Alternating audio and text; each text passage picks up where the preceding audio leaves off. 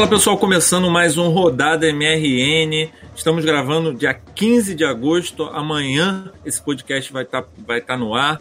Você vai encontrar aí em todas as plataformas, Deezer, Spotify, iTunes. E a ideia do programa é justamente a gente falar sobre os próximos confrontos do Flamengo, seja no Brasileiro ou na Libertadores. Então vamos falar de Vasco e Flamengo, jogo que vai começar, jogo que vai acontecer em Brasília é, no sábado às 19 horas e vamos falar também sobre Flamengo Internacional no Maracanã às 9h30, quarta-feira quartas de final, jogo da ida. Depois vamos dar uma repassada por outros jogos da rodada. Uh, vamos fazer uma rodada de palpites. Comigo, hoje, eu estou muito bem acompanhado com o Sérgio Ribeiro. Tudo bem, Sérgio? Tudo bem, boa noite, rapaziada. Boa noite, Diogo.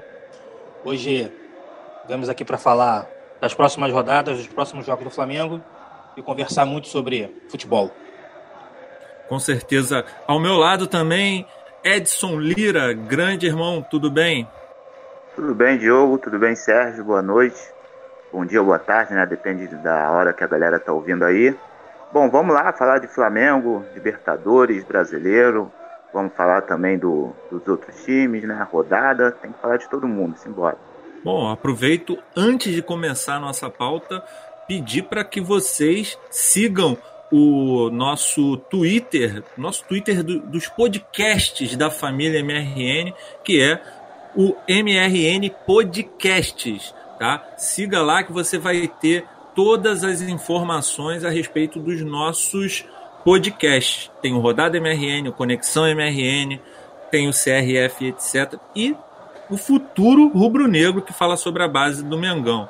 E tem muita coisa ainda para acontecer no futuro, então segue lá que você vai ficar sabendo das novidades. Bom, vamos para a pauta. Falar primeiro desse Vasco Flamengo, Brasília, 19 horas. 19 horas, o árbitro vai ser o Leandro Voaden.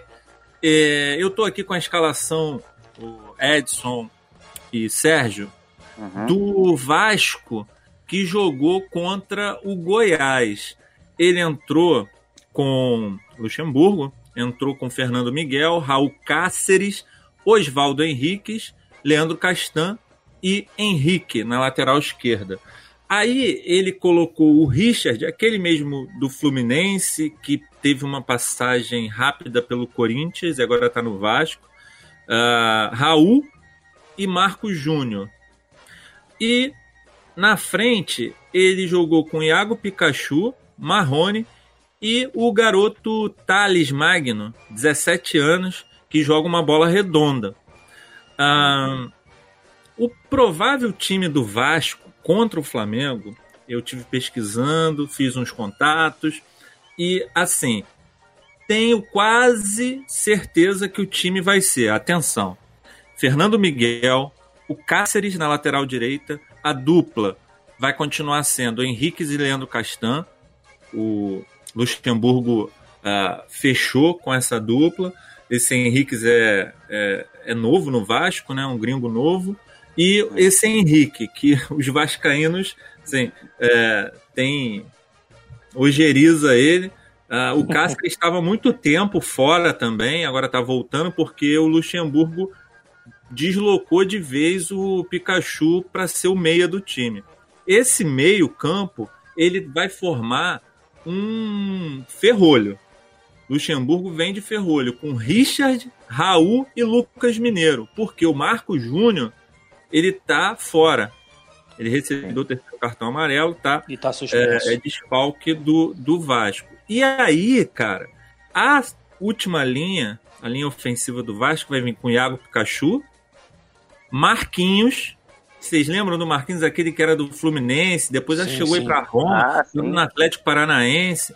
Ele vai entrar com Marquinhos no lugar do, do, do Marrone, que também é desfalque do Vasco. E o Thales Magno, que vem sendo o destaque dos jogos do Vasco, e vou te falar que essa melhora passa muito por ele, apesar do garoto ter 17 anos, ele foi convocado. Olha que viagem!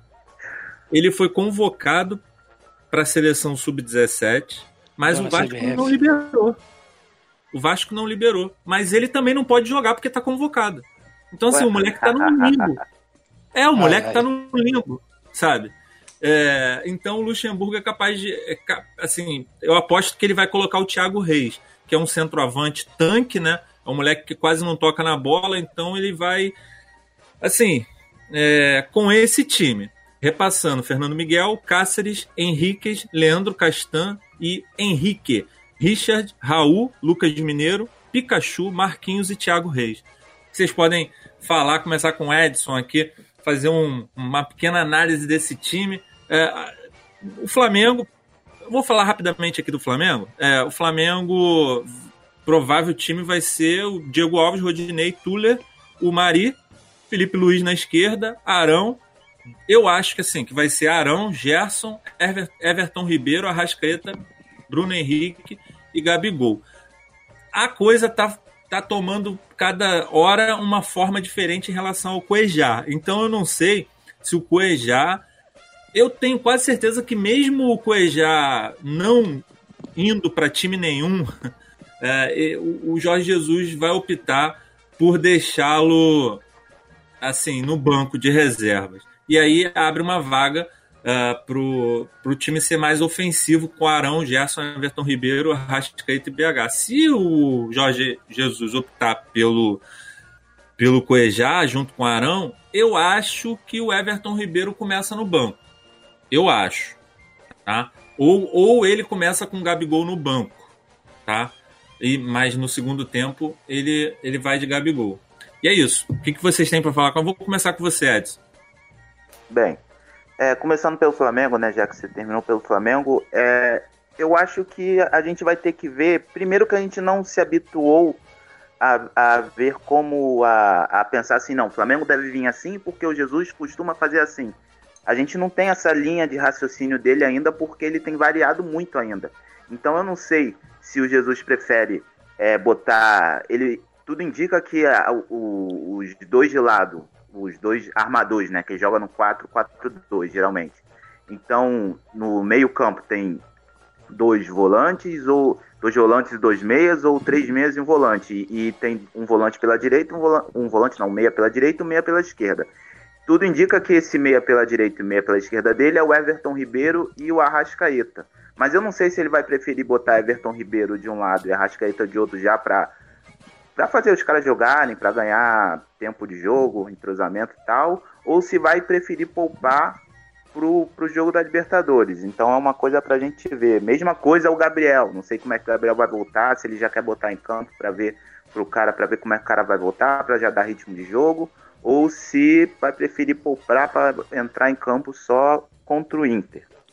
Agora, o, Coelho, o Coelho para mim, é, na questão contra o Vasco, acho que ele não vai fazer muita diferença.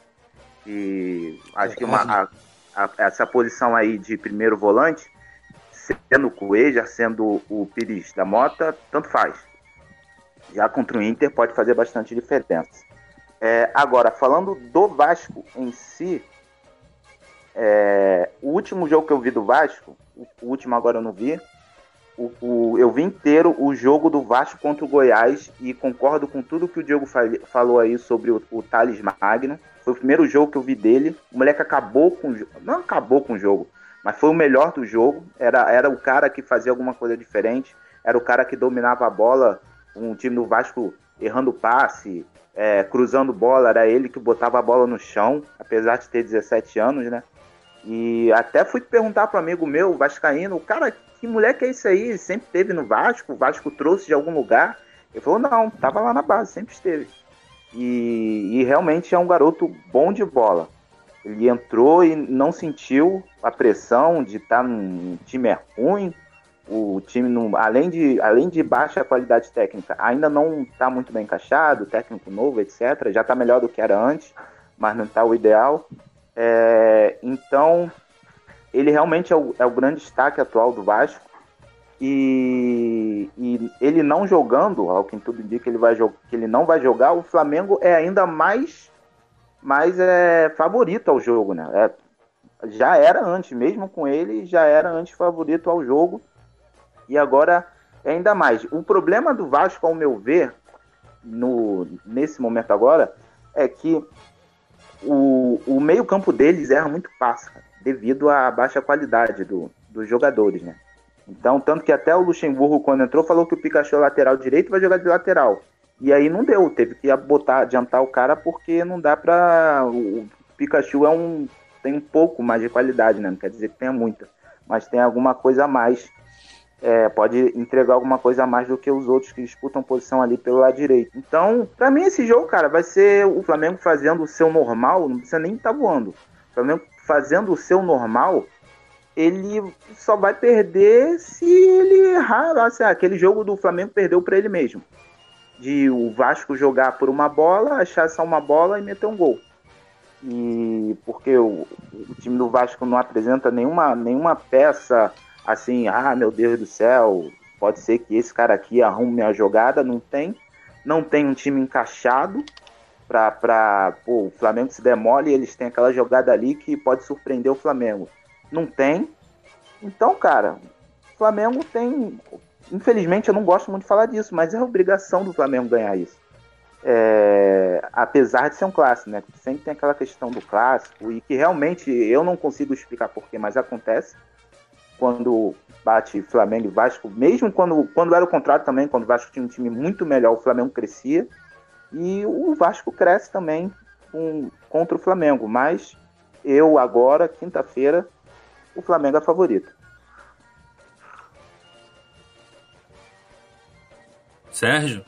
Opa, vamos lá. Eu antes de entrar na questão do jogo, eu vou falar um pouco aqui, pegando essa essa deixa do Edson, que ele fala que o Flamengo é favorito é, nessa situação. É, para a gente ter uma ideia só, 2019, o Flamengo fez quatro jogos com o Vasco, nós ganhamos dois e teve um empate. Em 2018 foram três jogos e três empates. O último jogo que o Flamengo ganhou do Vasco no Brasileiro foi em 2017 com gol do Everton Cardoso ainda. Tá? Então assim, o Flamengo, nesses últimos três anos, tem montado uma equipe muito superior ao Vasco, mas chega na hora do Everton clássico... Ribeiro, né? Foi não, com Everton não. Ribeiro? Não, o último gol do Flamengo... Foi aquele em São Januário, não? Julho de 2017. 8 de julho de 2017. Flamengo 1, Vasco 0, gol do Everton Cardoso. Então, assim, o que que acontece? A gente tem montado um time muito superior do Vasco, mas chega na hora do clássico, aquela coisa de clássico é clássico e vice-versa. Tudo bem, nós estamos a 12 jogos sem perder do Vasco. Nesses, desses 12 jogos foram 8 empates e 4 vitórias. Então, eu não acho que o jogo será tão fácil assim, tá? Em relação ao time do Vasco, eu fiquei, eu também fui pesquisar e vi que pode ter chance do Bruno César entrar ou no lugar do Raul ou do Richard. Ele não treinou não fez o penúltimo treino porque ele estava com uma amidalite, mas ele vai viajar com, com a equipe. O meu, meu grande problema com o Flamengo é o seguinte: a gente tem tomado gols em todos os jogos. Por quê? Porque a gente, o Jesus ainda está implantando o time para jogar com as linhas mais avançadas.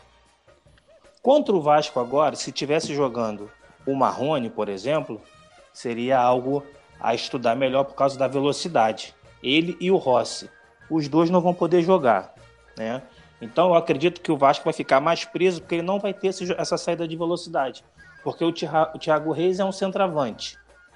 O Marquinhos, é, ele é até bom jogador, tem melhor passe, mas, é, mas é muito lento. Então o, o mais veloz para escapar pela direita é o Pikachu. Aí entra o problema.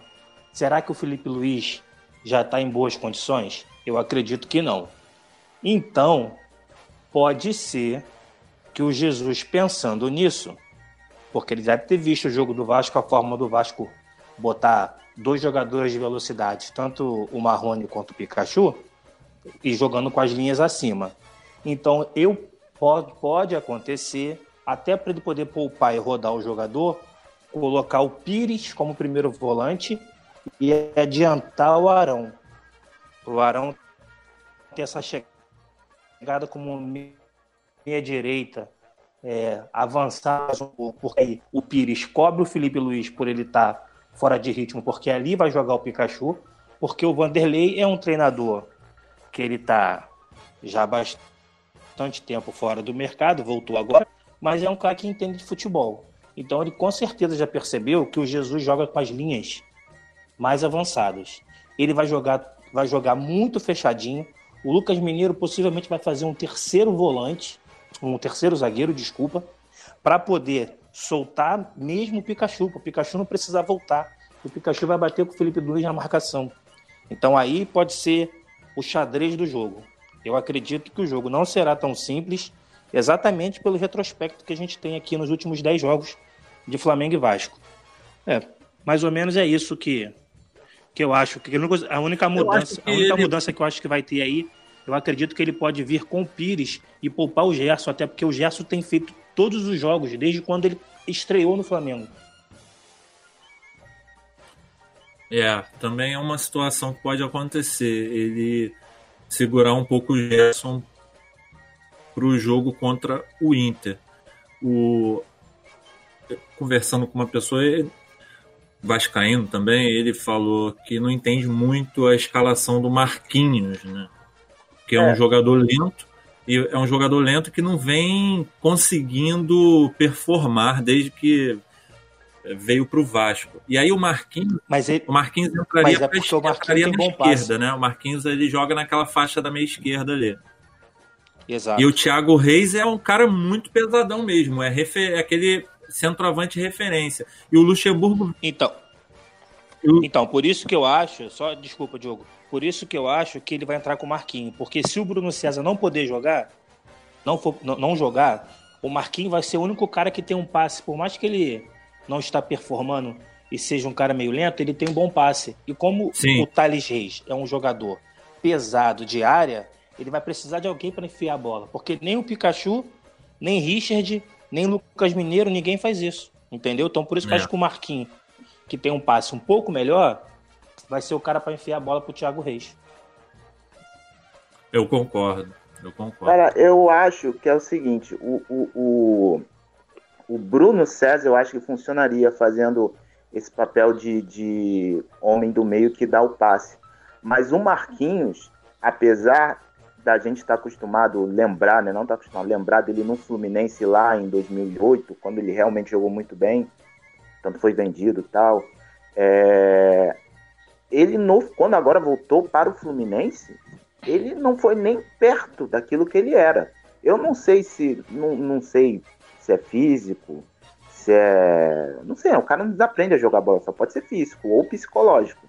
Mas não tem, aparentemente assim, não tem nada que você fale, ah, ele não tá jogando bem por causa disso. Mas ele simplesmente não tá conseguindo entregar o que o, o se esperava dele. Tanto que o Fluminense dispensou ele para ir pro Vasco. O Fluminense, que, que não é o, vamos dizer, a, o, o, Fluminense o não tem um elenco lá. É, não, não é o, o Flamengo poderia descansar o Marquinhos, o Fluminense não pode. É, o problema é que esses jogadores que estão mortos, sempre meio, sempre meio baleados, são aqueles caras que aparecem num jogo contra o Flamengo. É, aí, aí é ponderável. Que... É, é um problema, realmente. Quando tem é, jogador morto, time que não, que, não faz, que não faz gol há muito tempo, é, garoto da base estreando, sempre uhum. dá um uhum. problema. É, eu acredito, em relação ao Bruno César, como ele não, não treinou, mas ele viajou, se ele melhorar da amidalite, né? Pode ser que aconteça dele trazer o Bruno César pro lugar do Marquinhos. Entendeu? Pode uhum. ser que o Richard seja deslocado para a esquerda, o Bruno César entra no meio e o Pikachu continua. Mas para mim, a chave da questão vai ser essa velocidade do Pikachu em cima do Felipe Luiz. Uma porque o Arrascaeta não, não, não, não marca. E possivelmente ele vai jogar de novo no 4-2, no 4-1-3-2. Ou seja, vai jogar com o Bruno Henrique e o Gabigol enfiado. O Gabigol vem para a direita. O Bruno Henrique, a não ser que ele comece a fazer a troca com o Arrascaeta, na hora de voltar, o Bruno vem para trás e o Arrascaeta sobe e fica lá esperando. Nos é, jogos eu... anteriores não tem, não tem acontecido isso, né? O Arrascaeta tem vindo acompanhar aqui. Mas o Arrascaeta não tem velocidade para acompanhar o Pikachu. Então, é, assim. Vamos ver. O, o, o, Eu concordo contigo. Eu acho que é essa questão, o Vanderlei vai com essa jogada. Essa jogada ele vai tentar vai achar uma um bola. Vai, vai tentar enfiar o, o, Pikachu lá na ponta direita e cruzar para o Thiago Reis. Ou nas costas da zaga. Um Até porque os últimos jogos do Flamengo aí, a gente tem tomado gol exatamente dessa forma. É, só que aí entra uma outra questão. O, aí o Jesus pode fazer duas coisas que ele já fez. Primeiro, contra o Grêmio. As duas coisas ele fez contra o Grêmio. O Flamengo não jogou adiantado contra o Grêmio. Não. O Flamengo jogou atrás da linha da bola. O que já, já põe uma, uma pulga atrás da orelha aí. A gente e deu sabe... a bola pro Grêmio. É, não, eu nem acho que deu a bola pro Grêmio, mas assim, é, o Flamengo não tentou tomar a bola do Grêmio a qualquer custo. O Flamengo uhum. esperou o Grêmio vir para aí sim tentar tomar a bola dele. Diferente dos outros jogos que o Flamengo pressionava em cima. É, a gente não sabe como é que vai vir, vamos ver. Isso. Outra questão é, durante o jogo contra o Grêmio, como mostrou, eu brinquei com o Theo, não lembro se foi semana semana passada, o nosso guru tático da FATT, é, ele, o, o, Jesus teve, em alguns momentos, ele usou a Rascaeta, botou o Flamengo no 4-3 3 e botou a Rascaeta como um homem de meio, só que de falso 9, né? Por dentro de falso 9. Então essa seria uma saída para fazer essa marcação, que aí você teria do lado esquerdo o Felipe Luiz e o Bruno Henrique podendo fazer essa acompanhar essa escapada ali pelo lado esquerdo do Flamengo, lado Verdade. direito do Vasco. Essa é uma opção. Mas eu acho que, cara, mesmo assim, vamos dizer, o Flamengo vai entrar no 4-4-2 ou no 4-1-3-2, vai jogar com o Gabriel e Bruno Henrique, o Arrascaeta pela esquerda. Mesmo assim, o, o, Vasco, se fizer um gol, vai ser aquele gol achado. Não, eu, eu acho que o Flamengo tem, tem tudo, tem, tem todas, as, todas as condições de anular essa jogada. Ah, sim, com certeza. Um, um, um, não é assim, ah, pô, se der um mole, não, pô. O Flamengo, se fizer o que, o que tem que fazer, se fizer o básico, não, não precisa se fizer acabar fez com o jogo. contra o Grêmio. É, o Grêmio. Se, se, se, fizer o básico, o Flamengo anula o Vasco e ganha o jogo. Não estou falando que vai humilhar 4x0, 5x0, não. O Flamengo vai jogar bem, vai, é isso que você está falando. O que fez contra o Grêmio. O Flamengo jogou bem, o Grêmio quase não teve chance de gol, e o Flamengo fez 3, era para ter feito 4, mas fez 3 a 1 tomou um. É, mais, uma observa... mais uma observação também, que eu acho que é uma coisa importante que aconteceu contra o, contra o Grêmio. O Grêmio jogou mais ou menos parecido como que o Vasco vai fazer. Como o Grêmio veio com o time reserva, ele também trouxe o time para trás. E aí quem foi importante na maioria das jogadas do Flamengo da iniciação do jogo foi o Tuller. O Tuller foi aquele cara que quebrava as linhas. Então ele pegava como a, a zaga do Flamengo, mesmo não jogando tão avançado assim, mas ainda jogou um pouco mais avançado do que o habitual, não jogou lá atrás, lá no, na, na ponta da linha da área, ele vinha, o Grêmio vinha todo para trás e quem saía com a bola era o Tuller. Então o Tuller quebrava as linhas. Então, assim, algumas boas Não, olha jogadas só, do o Tuller, Flamengo... O Tuller, eventualmente, eventualmente, ele aproveitou um, um clarão e ele deu essa, essa saída, ele conseguiu levar a bola de uma faixa para outra. Mas o grande responsável pela por essa condução, por essa transição, foi o Gerson, na minha ah, não. opinião. Sim, sim. Eu acho não, que o assim... Tuller, ele vi, quando ele viu oportunidades, é da mesma forma que o Mari, quando viu oportunidade de fazer é, a mesma coisa, só que com a bola longa, né? Isso, é, isso. Fazer então, eu acho que o jogo, o jogo modificasse, o centro do jogo modificasse de um lado para o outro e tudo mais. Então... Mas isso aí, isso aí, para mim, já é dedo do treinador. Porque se você pegar os jogos lá fora, dos campeonatos europeus, você vai ver que normalmente os dois zagueiros são os primeiros a quebrar a primeira linha. Porque aí o volante, como o Gerson, ele vem na intermediária, no meio campo, lá no meio campo mesmo, para pegar essa bola dos dois zagueiros. Quando você joga com os dois zagueiros bem agarrado aqui, quem normalmente faz essa primeira, é, quem faz essa primeira saída de bola é o primeiro volante. Então, com os zagueiros adiantando um pouco, o time fica menos espaçado, então fica todas as linhas próximas da outra. Por isso que eu acho que também no jogo contra o Vasco vai acontecer, porque o Vasco vai jogar da intermediária dele para trás. Então vai ter espaço para o zagueiro quebrar a linha. Isso pode ser o Tuller, pode ser o, o Mari, Ou até mesmo o Gerson, se ele jogar, vir aqui dentro buscar a bola, coisa que o Diego faz muito, só que o Diego não tem essa, essa velocidade, essa qualidade toda para fazer esse box-to-box, -box, que é a palavra da moda. Entendeu? Meus amigos, eu vou destacar algumas coisas aqui também. Por exemplo, o Rossi, né? O Rossi, ele tá machucado, ele pode voltar. Talvez o Luxemburgo, enfim, a comissão técnica do, do treinador esteja trabalhando incessantemente para pelo menos contar com o Rossi para ser uma arma para o segundo tempo. Também destaquei alguma, algumas opções para o Marco Júnior, que é um jogador ao meu ponto, assim, no meu ponto de vista, muito interessante, está começando a crescer no Vasco, fez um gol muito bonito, muito técnico contra o Goiás, numa jogada bonita, inclusive, né? Que começou justamente pela, é, com o Thales, né? Então, assim, tomara, é, apesar, assim, meu lado é, amante de futebol, é, que quer ver um jogo bom e ao mesmo tempo justo, eu acho absurdo o que a CBF está fazendo com o Vasco. Tinha que liberar o jogador. Mas do ponto de vista de torcedor, vai ser um desfalque importante para o Vasco. O moleque fez toda a jogada do, do segundo gol, é o Raul centrou para a área, teve um corta-luz ali. É, não lembro de que jogador, agora me, me, me falha a memória quem fez o corta-luz, e aí o Marco Júnior bateu bonito ali, foi uma tacada de sinuca e, e os caras fizeram gol. Uh, mas o, o Vasco também tem o Andrei, que muita gente também não entende por que, que não, não, não é mais utilizado lá no Vasco. Tem uns moleques também da base, Caio Lopes, Bruno Gomes. Uh, e aquele baixinho, Lucas Santos, né? Também pode ser uma alternativa aí para o lugar do Marrone ou Thiago Reis, no, no, se o Vasco estiver perdendo, porque assim, eu não sei vocês, mas eu acho que o Luxemburgo, ao optar por uh, Raul, uh, Richard, Richard e Lucas Mineiro, ele ele tá querendo empatar o jogo, né? O jogo, o, o claro. jogo, se ele conseguir um pontinho contra o Flamengo, vai ser muito bom. E o Vascaíno consciente também vai ter essa percepção, vai comemorar o empate.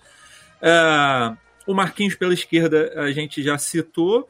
Uh, tem o Felipe, Felipe Bastos também, que pode ser uma, uma um reforço para o Flamengo, se, se o Luxemburgo. Certeza. O Luxemburgo, se o Luxemburgo. E os caras, assim, uh, eu assisti a, a alguns uh, programas de torcedor e os caras têm a mesma. Eu fiquei até, até contente com a minha percepção de ser a mesma dos caras em relação ao Lucas Mineiro. É, a mesma reclamação que a gente faz com o Arão.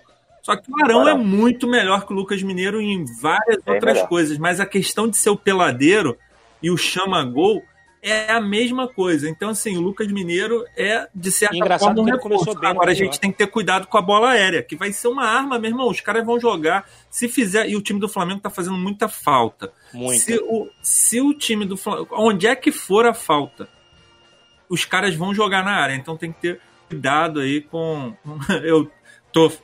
Jorge Jesus, toma cuidado aí e tal. Tô fazendo aqui o. Uh, que mais? Uh... Cara, e eu, outra eu, coisa que eu, eu não acredito. Só para terminar aqui, é, outra coisa que eu destaquei nas minhas anotações aqui é, é algo que foge um pouquinho do, das quatro linhas ali. É a galera lá Marcos Braz, o Pelaipe, pelo menos o Pelaipe podia fazer isso, né? Uh, dá uma noção, e o Pelaipe né? trabalha no Flamengo? O Pelaipe, ele é o gerente lá, é. o gerente de futebol. É o, é, aparece em todas as coletivas de apresentação. Está sempre em todas as coletivas Isso, de é. apresentação. Mas o papel é do gerente é aquele cara que cuida do hotel, é, sei, é, enfim, vê a papelada, vê se está todo mundo certo e tudo mais. É, então é bastidor mesmo. Mas talvez o Pelaipe vale a pena é, trocar uma ideia com o Jorge Jesus, até porque o Marcos Braz está nessa correria aí e tal. É, Coejar, né, não deu certo com Balotelli, tá vindo da Europa. Então, chega num canto com Jorge Jesus, ou alguém, sei lá, algum, algum maluco lá da, no Ninho do Urubu e dá um toque do o que, que é um Vasco Flamengo, o que representa não ganhar nesse momento, uh, porque te, a gente teve o exemplo do Sampaoli quando tomou-lhe uma traulitada do Palmeiras, né? E aí você nitidamente percebia que ele estava tipo, ah, foi uma derrota, faz parte. Mas é porque ele fez a escolha errada. Ele fez as escolhas totalmente erradas, o planejamento para o clássico foi totalmente, totalmente errado. errado. A importância que ele deu para o clássico foi a importância de um jogo comum. Uhum. Apesar de estar completamente é, a favor da, da ideia de que o Flamengo, hoje em dia, os verdadeiros rivais, é, não estão aqui no estado do Rio, não, são, não é o Vasco, não é o, Flam, não é o Fluminense, não é o Botafogo. A questão da rivalidade, quando a gente fala que os verdadeiros rivais, é por uma outra questão. Agora, não ganhar do Vasco é, é uma coisa assim: o Vasco não compete com a gente por título, mas perder ponto para o Vasco é uma brochada sinistra. Então, assim, tem que ganhar do Vasco, se possível, jogando bem. E faz tempo que a gente não goleia os caras também. E é isso, assim, acho que foram os meus destaques. Depois eu vou para as estatísticas que vocês é, comentem aí. É, eu, eu, basicamente concordo com isso aí que o Diego falou. É, tem que ganhar do Vasco. Eu acho que até a questão da rivalidade, a gente quer ter outros rivais, mas os rivais do Flamengo ainda são o, o, o, os, os três aqui do Rio. Eu acho que essa questão do, do, da preparação para o clássico. Eu acho, e aí é um achismo meu, baseado no que o Jesus falou, é que ele tem noção sim da importância do que é um Flamengo e Vasco. Ele sabe quais são os clássicos do, do Flamengo, os clássicos tradicionais. É, e ele é português, ele, né? Ele é, é ele é português e ele, e ele acompanha. A razão é, ele acompanha o futebol brasileiro. Ele já levou vários jogadores brasileiros para Portugal para jogar com ele. É, e ele falou isso N, N vezes, N entrevistas. Eu, eu sei para onde eu tô indo. Claro que ele chegou aqui, aí conheceu de fato, né? É, mas assim como a, um, um, clássico, ele vai conhecer agora de fato o que é um Flamengo e Vasco. Mas ele, a noção, eu acho que ele tem perfeitamente a noção do, do Flamengo e Vasco, assim como ele tem a noção de um Grenal, de um, de um Cruzeiro e, e Galo, ele sabe o, o, a realidade do, do futebol brasileiro, os grandes, os médios os pequenos, e as suas rivalidades. É, concordo, concordo com o Edson também. E até acredito, porque a última, alguma última entrevista, ou penúltima, não sei qual dia que foi, que ele disse que a prioridade para ele é o campeonato nacional. Então, eu acredito que ele está se preparando muito bem, até porque essa coisa de alguém no Flamengo tem que falar com ele, eu sinceramente não vejo ninguém, ninguém ali, a não ser o Marcos Braz, que pode sentar com ele e falar o que é um Flamengo Vasco. Não vejo ninguém ali dos dirigentes, ninguém que possa fazer isso, a não ser o Marcos Braz, que não está. E em relação ao Thales Magno, só voltando um pouquinho, aconteceu isso também com aquele o Lodge, né, do Atlético Paranaense, e o Rodrigo, que não puderam jogar porque a CBF convocou, não desconvocou e não deixou os jogadores jogar, que é um absurdo, né? Um uhum. absurdo. É, um outro absurdo também que eu acho é essa coisa de jogar Flamengo e Vasco para Brasília. Mas isso aí também é outra coisa que não é o foco agora. Mas é isso, eu acredito não, que Jesus. De certa forma, a gente pode falar mesmo sobre isso, porque é um jogo fora que o. o, o e só atrapalha o Flamengo. Flamengo. Vai jogar em casa, né? O Flamengo vai jogar com, com torcida muito mais a favor do que Sim, mas isso atrapalha o Flamengo. Seria muito diferente o Flamengo jogar no Rio e depois jogar no Rio de novo. Porque o Flamengo vai a Brasília e tem que voltar para o Rio. Mas isso tudo também é culpa do Vasco. Fica nessa besteira de que ah, não vou jogar no Maracanã, porque o Maracanã agora é do Flamengo. É, é verdade. Entendeu? Então, assim, ó. É, é muito difícil. O Flamengo só sai prejudicado nessa história. Então, Mas é também porque eles querem ganhar uma graninha, cara. Não, Tem que eu, pingar alguma Não, coisa. eu entendo. Porque, até porque São Januário não tá podendo ter jogo à noite, porque estão trocando os refletores, né? Então tem isso também. Mas assim, é, voltando ao, ao, Jorge Jesus, é aquilo que o Edson falou. Eu acho que ele está muito bem preparado, focado, e eu tenho para mim, tenho para mim que a prioridade do Jesus é ganhar o brasileiro e não a Libertadores. Claro que para gente, flamenguista, rubro-negro, a Libertadores é algo muito importante, porque a gente não ganha desde 81 e sem contar os vexames que a gente passou nas últimas temporadas da Libertadores.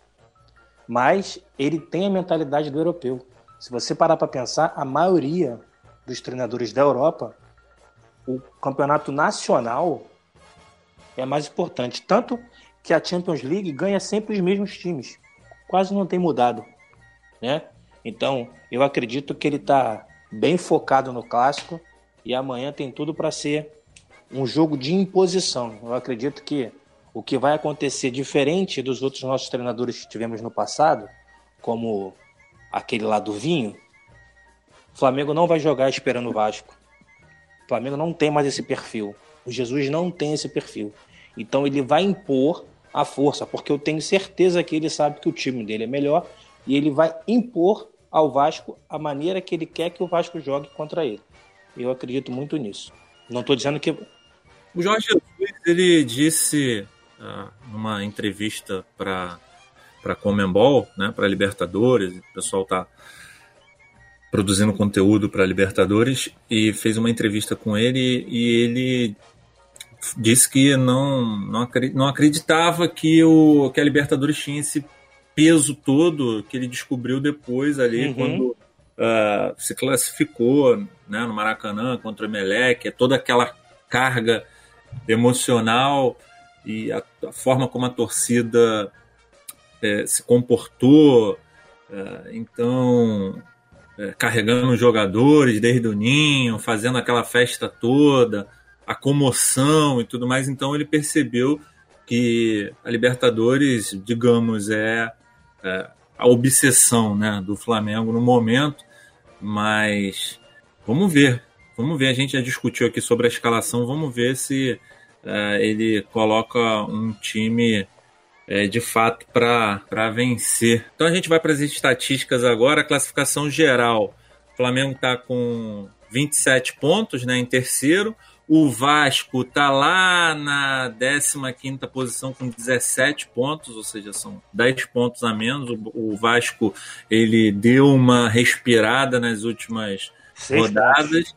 Pois é, o Flamengo, é interessante que o Flamengo ele é o time que mais fez gols mas ele também é um dos que mais sofre, né, cara? Ele uhum. fez 28 gols e ele sofreu 17. Ele é o, ele é o 11 time a mais a sofrer mais gols uh, no Campeonato Brasileiro. E uh, em casa, o Flamengo é 100%, e fora de casa, o Flamengo é apenas o décimo colocado na tabela, porque a, a porcentagem dele é de 28%. Eu Isso peguei, é um problema. Eu peguei esses números no Fute Dados e o Flamengo tem uma, uma efetividade de 28%. Né? Então, assim, é, é fogo, porque nos últimos uh, jogos o Flamengo, o Flamengo tem uma vitória só, uma vitória contra o CSA, que foi em Brasília. Brasília. Foi em um jogo assim considerado porra, é, campo neutro campo neutro. Não, foi campo a favor, né? É. É. Favor. é. Então, assim, é, acho que tá na hora do Flamengo começar. O, o, o campeonato que o Flamengo tá fazendo é o campeonato em casa, né? Porque se o Flamengo começar a render fora de casa, ele, ele tira essa diferença aqui que ele tem para o Santos de cinco pontos. Ah, vocês querem colocar mais, uma, mais alguma coisa? Eu tenho aqui também alguns dados do Vasco. Nos últimos seis jogos, isso é uma faixa legal a gente colocar. Assim, nos últimos seis jogos, o Vasco é o sexto colocado no Campeonato Brasileiro. Se pegar, uhum. pegar uma, um, um, extrato de seis jogos para cá, ele é o sexto lugar. Isso é, isso é interessante. A gente está jogando efetivamente contra um time que tem o desempenho atual de sexto colocado. São 11 pontos. Então, o jogo contra o Goiás, ele já quebrou um tabu que o Vasco não, não vencia em casa há muito tempo. Porra, não, não, vencia, não vencia fora de casa há muito tempo, sei lá, 7.500 anos que o Vasco ganhou do Cruzeiro e tal. Então, assim, é, o time está com o Luxemburgo, eles estão conseguindo, pelo menos. Sair, é, da, sair da zona da confusão. Pegar uma, é, pegar uma confiança, sair, na, sair da zona da confusão, enfim. O que, tá, o que me chamou a atenção são os próximos jogos do Flamengo. É Flamengo e Vasco, Flamengo e Inter, depois o Flamengo pega o Ceará fora de casa e recebe o Palmeiras e recebe o Santos. Então, assim, o Flamengo vai precisar dosar muito bem essa questão aí para poder balancear e não perder e não perder ou ficar distante do brasileiro. É, e tem o Havaí na ressacada no meio entre, entre Palmeiras e, e, e Vasco e Santos. Isso, é, tem o Havaí. O Havaí fora de casa. É. é vai dar um respiro, pelo menos. Ó. Edição. É, eu tô vendo aqui o, o, o, o Vasco. Eu acho. O Luxemburgo vai vir por uma bola, cara. Porque o, o, os dois times que vêm atrás do Vasco são Fluminense e Cruzeiro. O Cruzeiro é o primeiro dentro da zona de rebaixamento. O Fluminense vai pegar o CSA e pode passar o Vasco caso vença tal. Mas não, não pode. O Vasco está com 17 pontos, o Fluminense está com 12. Então, com 12. mesmo assim, ele só encosta. Não, não vai passar. E Nenhum Cruzeiro, dos quatro sai da zona. É, e o, e o. Não, na verdade dá para sair, o Fluminense entra, né? O Fluminense está fora. É... E o Cruzeiro vai pegar o Santos. Então tudo indica que o Fluminense vai ganhar. E mesmo assim não passa o Vasco, nem encosta, fica dois pontos ainda. E o tudo indica, né, ainda normalidade, o Santos vai ganhar do Cruzeiro. Então o Vasco mesmo perdendo, ele vai se manter, vai manter os seis pontos de distância do, do, do Cruzeiro, que é o primeiro fora. Claro, a Chapecoense pode vencer e tal, mas ele vai manter vai essa distância que ele tem hoje de seis pontos para o Z4 não vai diminuir tanto assim. Ele vai ter pelo menos aí mais um jogo, pelo menos, de, de distância para o Z4. Então esse é mais, mais um ingrediente que faz indicar, além dos desfalques, além de, da, da qualidade do Flamengo, tudo indica que o Luxemburgo vai vir por uma bola. É, concordo. Ele está numa faixa ali em 15, mas ele tem 17 pontos, 5 à frente Seis. do 16. Então, isso coloca, tipo assim, essa galera num bloco é, de meiuca de tabela, assim, né? Que se o cara faz três pontos, ele sobe. Se ele perde, se ele perde, ele não, não desce tanto. É, tá complicado mesmo é pro Fluminense agora. agora. Vasco, Grêmio, o Goiás está descendo. Então, assim, se, se, o Vasco empatar, fizer 18 pontos. Melhor dos mundos pro Vasco empatar. É o melhor dos mundos pro Vasco. Porque é ele nem cai. É, é, é, bem capaz dele conseguir, ainda com empate, ainda subir uma posição. Exato. É. exato. Não, tem... E, tem, e tem um, ó, um do Vasco, Grêmio, Goiás, Fortaleza com 17 pontos. E depois ainda vem o Atlético Paranaense com 19. Ou seja, se, vamos dizer que o Vasco vença essa galera toda perca. O Vasco sai de 15 para 11. É, é, é, tá muito embolado esse meio. E depois tem mais dois com 20 ainda. Que o Vasco iria para 20 pontos. Aí ainda tem. Ah, vamos dizer que tudo der certo. O Vasco fez melhor dos mundos. O Vasco vai para nono. Não, tá muito tá... embolada mesmo. E o, o melhor dos mundos pela metade é ele empatar e os outros não ganharem, que ele vai a décimo segundo. A gente pode continuar nessa, nessa análise da tabela aqui, já que a gente entrou. É, eu acho legal porque os. Ó, por exemplo, o Santos. Santos vai pegar o Cruzeiro. Pega o Cruzeiro. Com, já, com, com Rogério, Rogério Senni, é, Cruzeiro no Mineirão. Cruzeiro tem 11 pontos, está em 17 lugar. E, enfim, fôlego novo, né? Motivação, Rogério Ceni. Uh, Meu palpite é, é vitória do Cruzeiro. Vitória. Não, eu acho que o Santos vai ganhar. Eu acho, para mim hoje, a forma que eu vejo futebol hoje é, não importa, assim, claro que importa, né? Mas a qualidade técnica, se você parelhar a quali, a, a, o técnico com o tático, se você ah, tiver São dois Paulo é times, é perfeito. Então, se você tiver dois times parecidos ou com uma distância mais ou menos, que não seja muito grande, técnica, que para mim é o caso do Cruzeiro, o Cruzeiro tecnicamente do Cruzeiro e Santos, né? O Cruzeiro é tecnicamente melhor que o Santos, mas não é assim. Ah, é uma bagunça. Tão distante. Né? A terra é. é. Mas tem jogadores melhores. É, tem jogadores melhores, mas assim, o Cruzeiro é melhor que tecnicamente que o Santos? Sim. Agora, o Cruzeiro é infinitamente melhor que o Santos, tecnicamente? Não. É melhor. Hoje não. Hoje não. Então, é.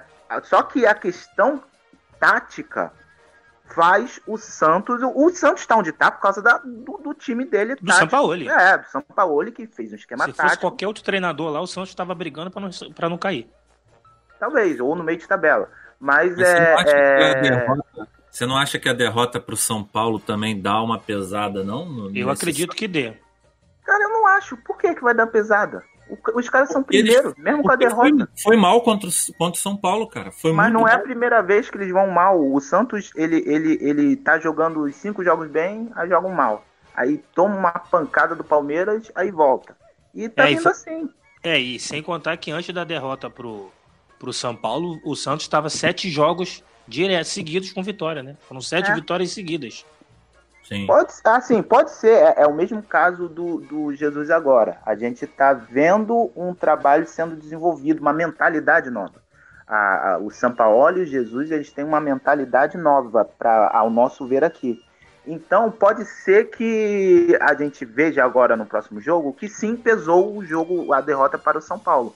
Mas não é isso que tem acontecido até aqui. O Santos perde e no outro jogo volta muito bem. O Santos toma uma goleada e no outro jogo joga normal, como se tivesse empatado a partida.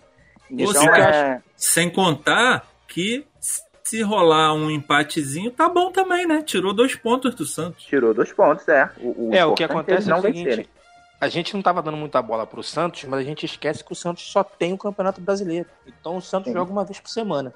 Se o Santos estivesse nessa pegada de quarta, domingo, quarta, domingo, seria difícil porque ele tem pouco jogador. Então, com uma semana, ele consegue recuperar os jogadores. Ainda vai faltar muito tempo para o brasileiro ficar quarta e domingo. E mesmo assim, vão ser pouquíssimas rodadas. Então, o Santos vai ter fôlego. E tem um treinador que, para o nosso futebol, para consumo nacional, ele está acima de todos os treinadores do Brasil claro, é, relação a Jesus, pode ser que est estão no mesmo nível, mas ele já mostrou que ele é tão bom quanto para acima dos os nossos treinadores aqui, como é que ele joga? Todo mundo fechadinho por uma bola. O ele não joga assim, então tem surpreendido muito, muito, e eu acho que o Santos vai brigar até o final pelo campeonato. É, então assim, a, a síntese desse jogo é nós, como secadores, vamos torcer pro Cruzeiro. Mas se Sim. rolar um empate, tá bom. Tá também. Bom. Tá bom, né? Ficaríamos a três mim... pontos do Santos. Exatamente, até porque para mim o Santos é favorito. Então, Não, e sem contar... se rolar um empate, mas tá maravilhoso. Ó, sem contar o seguinte, o empate pra gente, a derrota ou o empate é melhor do mundo. Por quê? Porque se o Flamengo, se o, se o Flamengo empata com o Santos, o Flamengo logo em seguida vai ter confronto direto com Palmeiras e Santos. Então, se a gente ficar a três pontos do Santos e ficar é, esses dois pontos. confronto direto, né? Tira isso no confronto direto, exatamente. Exatamente. E o, é, e o Palmeiras pega o Cruzeiro. Cruzeiro. Tô torcendo muito pro Cruzeiro ser achado, mas nessa rodada eles têm essa força pra gente. O pa... E o ah, Palmeiras tem jogo difícil. Palmeiras agora, né? Palmeiras 29 pontos. Tem um é, pela frente. Cinco rodadas, nas últimas cinco rodadas, o Palmeiras empatou quatro e perdeu um jogo. Uhum. Então ele somou nos últimos cinco jogos, cara, ele somou quatro pontos. O Palmeiras está numa, numa draga do caramba e vai enfrentar o Grêmio. O Grêmio. No Olímpico. Na, no, é, no, na, no. Arena Grêmio. Não é mais Olímpico, né? É, no, é Arena Grêmio. Arena Grêmio. E e o Grêmio está com 17 pontos, está naquela zona que a gente falou meio cinzenta, né? É, 14 lugar. E, cara, Palmeiras vai enfrentar o Grêmio com time reserva, né? Tá na cara, né? Mas Não, eu também sem... acho que o Grêmio vai enfrentar o Palmeiras com time reserva. Mas o, o, o, Grêmio joga na outra quarta? O, o Mas Grêmio... o Grêmio jogou agora. O Grêmio jogou. Eu não sei, eu não... Não, vocês, como, o que, que vocês estão falando? Não, eu tô perguntando assim, o Grêmio. está na Copa do Brasil. Sim, ele joga quarta-feira que vem de novo ou não? Ah, ah ele, joga. Ele Grêmio e Palmeiras não, na Libertadores. O Atlético é. Paranaense ontem, né? Na, nessa quarta-feira. O pessoal tá escutando a gente aí a partir de sexta-feira. Então, uh, ganhou do Atlético Paranaense, encaminhou a classificação para a final, por meteu 2 a 0 no Atlético Paranaense, tá tranquilão e vai pegar na quarta-feira o próprio o, Palmeiras na Libertadores. Palmeiras na Libertadores. Mas é quarta-feira já, na a próxima quarta? Eu não sei se é. Deixa eu botar aqui rapidinho na tabela aqui. Deve ser. É, se não for ah, quarta, é... Eu acho que é na outra, depois de Flamengo e Inter. Na outra quarta. Tô, e aí, tô... enquanto o Diogo procura. Não, eu tô aqui, falar... é...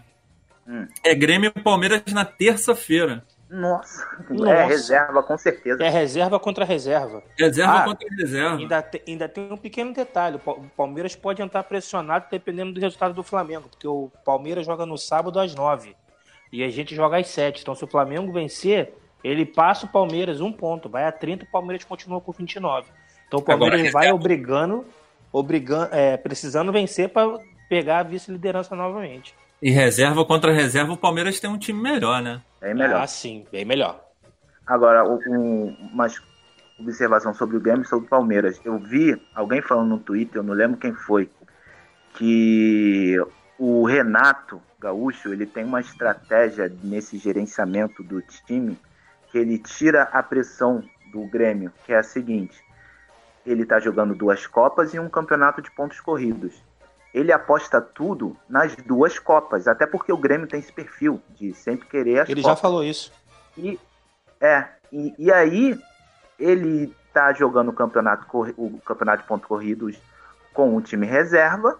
Aí quando ele perde com o time reserva, ele fala: ah, time reserva, ok perder, ainda mais pro Palmeiras, ok perder. Ou no caso aqui, Flamengo, ok perder o Grêmio reserva, perder pro Flamengo no Maracanã. E aí, na Copa, ele vai com o time titular, mas Copa é imponderável. E quando ele perde, aí, pô, aconteceu, foi um lance de sorte, etc, etc. E aí ele, ele vai fazendo isso para tirar, pra, para tirar o, o a, a pressão. pressão. do time dele. E, e tá correto. Tudo, é, uma estratégia válida, ainda mais sendo o Grêmio o time de copeiro que é de Copa, que lá os caras prezam pelas Copas, né? Então faz todo sentido. E na, no Palmeiras eu tô curioso em ver o, esse resto de ano do Palmeiras, porque a gente lembra muito do Palmeiras do ano passado com o Filipão, que foi campeão brasileiro. Ok. Só que o a último rebaixamento do Palmeiras também foi com o Filipão. E fugiu. E, é, ele fugiu no final, mas ele que entregou o time lá no, no Sim, claro. na Bacia das Almas. Então, é, eu tô curioso para ver qual vai ser esse Palmeiras, que, o que, que, o, que vai acontecer com o Palmeiras, se ele vai conseguir retomar a boa campanha que começou no, no, no início desse Campeonato Brasileiro, ou se ele vai embicar para aquele fim. Não, ah, não vai ser rebaixado, né? O Palmeiras, o, o time daquela época é muito diferente desse time agora. Mas vai ser ladeira abaixo, né? É, você vai ladeira Ó, abaixo, você vai brigar, eu vai, acredito, vai pegar Sul-Americana, alguma acontece? coisa assim. Não, é, sabe que, vai continuar sabe, ali no topo. No sabe, não, eu também acredito que vai continuar no topo pelos jogadores. Porque o que acontece com o Palmeiras? O Palmeiras, já, todo mundo descobriu o jeito do Filipão jogar. Você quer atrapalhar o Palmeiras? Dá a bola pro Palmeiras. O Palmeiras pensar o jogo. O Filipão não sabe fazer isso. Nunca soube. O negócio do, Filip, do Filipão é jogar bem, bem encaixadinho aqui atrás, com um centroavante grandão lá na frente e toma ele bola na área. É de lateral, é da intermediária, é falta no meio de campo, é do zagueiro, lançamento. Ele não tem um meio de campo que toque a bola. Por exemplo, o Dudu não é esse jogador. O Scarpa pode até ser, mas não faz porque não é o jeito do Filipão jogar. E então, o Scarpa ele... tem sido reserva? E o Scarpa tem sido reserva. Então, palmeirense assim, reclama disso? Então, assim. Mas olha só, ficando aqui nos resultados, é, 29 pontos. Se, se o Grêmio conseguir arrancar um empate aí com os reservas, os reservas do Grêmio conseguirem arrancar um empate com os reservas do Palmeiras, vai para 30 pontos. A gente passa o número de vitórias se o Flamengo ganhar. Exatamente. Exatamente. Vamos então, para nove vitórias e Palmeiras fica liderança. E se eles perderem, ah, aí a gente já. E a gente, a gente vai ganhar desse Vasco, com certeza. É. Tá uma rodada Fica. boa, cara. Tá uma rodada é. boa. Vamos lá. A gente pode diminuir a diferença ou manter. É, vamos lá. O Flamengo tentando passar o Palmeiras desde 2016. pois é. O, ó, eu acho que o, o terceiro jogo mais importante pra gente é o, é o Atlético contra o Atlético. É o genérico contra o patético. o, o patético tá fazendo um bom campeonato, né, cara? São 27 pontos. Tá. E, e tá, tá com a mesma pontuação que o Flamengo, vai receber o Atlético no o Atlético Paranaense lá na, no Independência, né, no sábado. E eu acho que nessa rodada é o time tá muito encaixado, tá motivado, uh, tá ganhando de certa forma com uma organização, uma tranquilidade. Tenho visto alguns jogos e eu acho que isso, esses, esses aí vão continuar colados com a gente. Atlético Paranaense tem 27 pontos, eu acho que vai para 30. Não, uhum. para mim o, o Atlético Paranaense vai brigar para o Libertadores. E caso o Flamengo e Palmeiras continuem aí na Libertadores caminhando e o Palmeiras está na Copa do Brasil também, pode Atlético até... Paranaense ou Mineiro? O Atlético Paranaense. Atlético Paranaense está em 11 agora. Tá, então. Tá, é, eu, eu, confundi, então deixa eu voltar aqui o meu comentário. O Atlético Mineiro está em quarto com 27. Isso. Eu, eu, eu confundi no, eu, no, Quando você começou a falar, quarto, eu, é, 27, mim, eu tava nessa ordem, mas depois eu confundi. Eu confundi Atlético, né? é Atlético, é. é tudo Atlético. Mas então, vamos deixa lá. Eu, deixa eu voltar aqui. Para mim, o Atlético Paranaense, ele não tinha time para disputar tudo, né? E ele é. foi eliminado da Libertadores, agora eles vão centrar no brasileiro. O Atlético Paranaense, assim, de time. É, é para mim é o time mais bem mais bem treinado do Brasil. Como mais bem treinado que eu digo é assim, é um time bem equilibrado. Você pode falar talvez que o Palmeiras fosse é, tirando essa parte aí, não centrando nesse nessa. Não, acho que é bem treinado mesmo. Né? Tudo que o técnico é. faz no treinamento, os caras é, fazem no jogo, né? É, tipo assim, eu aceito alguém falar assim que o Palmeiras é bem treinado, apesar desse retrospecto ruim nos últimos jogos. Não, ideia, não, você, é bem treinado, se, é. é. se você pegar o ano inteiro, ele é um time bem treinado. Mas bem eu treinado. acho que deixa a desejar, que nem o Sérgio acabou de falar. O Palmeiras tem um ponto fraco, que é não saber o que fazer com a bola. O Atlético não tem esse ponto fraco. O Atlético não, é um time tem. equilibrado. Se você é. der a bola para o Atlético, ele vai criar. Então, e tem o então, Casares no... que está comendo a bola, né? O... Não, tô falando do Atlético Paranaense. O Atlético ah, tá. Paranaense tá. é o time bem, mais bem treinado do Brasil. O problema deles era elenco. Ele não tinha elenco para jogar Libertadores e Brasileiro. Agora que eles saíram da Libertadores, eles vão jogar o Brasileiro. E tudo indica que eles vão subir aí na tabela. Para mim, vão brigar por Libertadores.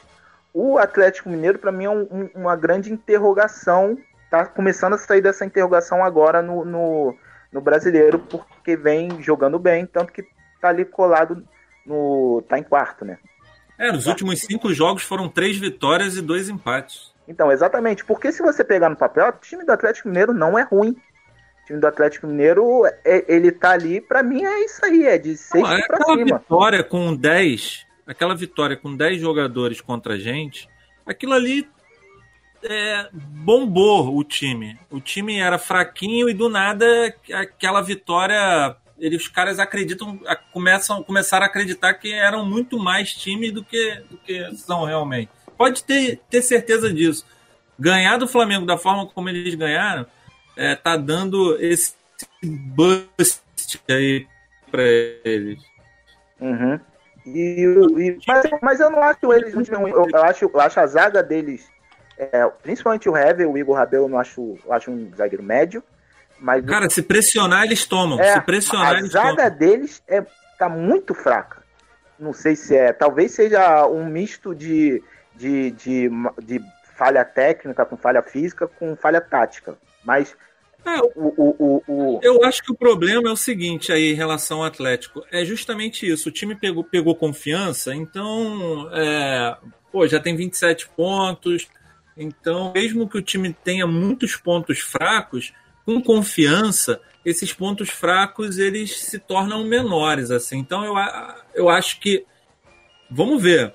Nessa rodada, eu acredito, eu acredito que o Atlético vai vencer vai fazer 30 pontos. Por isso é muito mais importante ainda que o Flamengo vença Sim. o Vasco, porque senão eu, o Atlético vai ultrapassar a gente. Eu não acredito numa vitória Atlético, do Atlético Paranaense, não, que.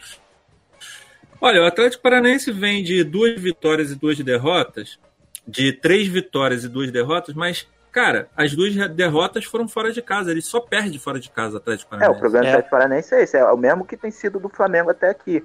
E esse jogo vai ser lá, no, lá em Curitiba, né? Não, vai ser no Independência. Não, então tô, o site que tá mostrando aqui tá, tá errado. Então, sendo Independência. Será que eu fiz? Sendo no Independência, é. é... Peraí, que eu vou ver aqui. Vou até ver aqui se. Não, é. É lá no campo do Atlético Paranaense, lá na Baixada. Ah, é? É sábado, 7 horas, no mesmo horário do jogo ah, do Flamengo. Então muda tudo. É. Então muda Eu tudo. acho que é um jogo muito equilibrado. Talvez saia um empate. Mas é, eu acho, acho, que é, é, tá equilibrado. Eu não tenho favorito para esse jogo aí, não.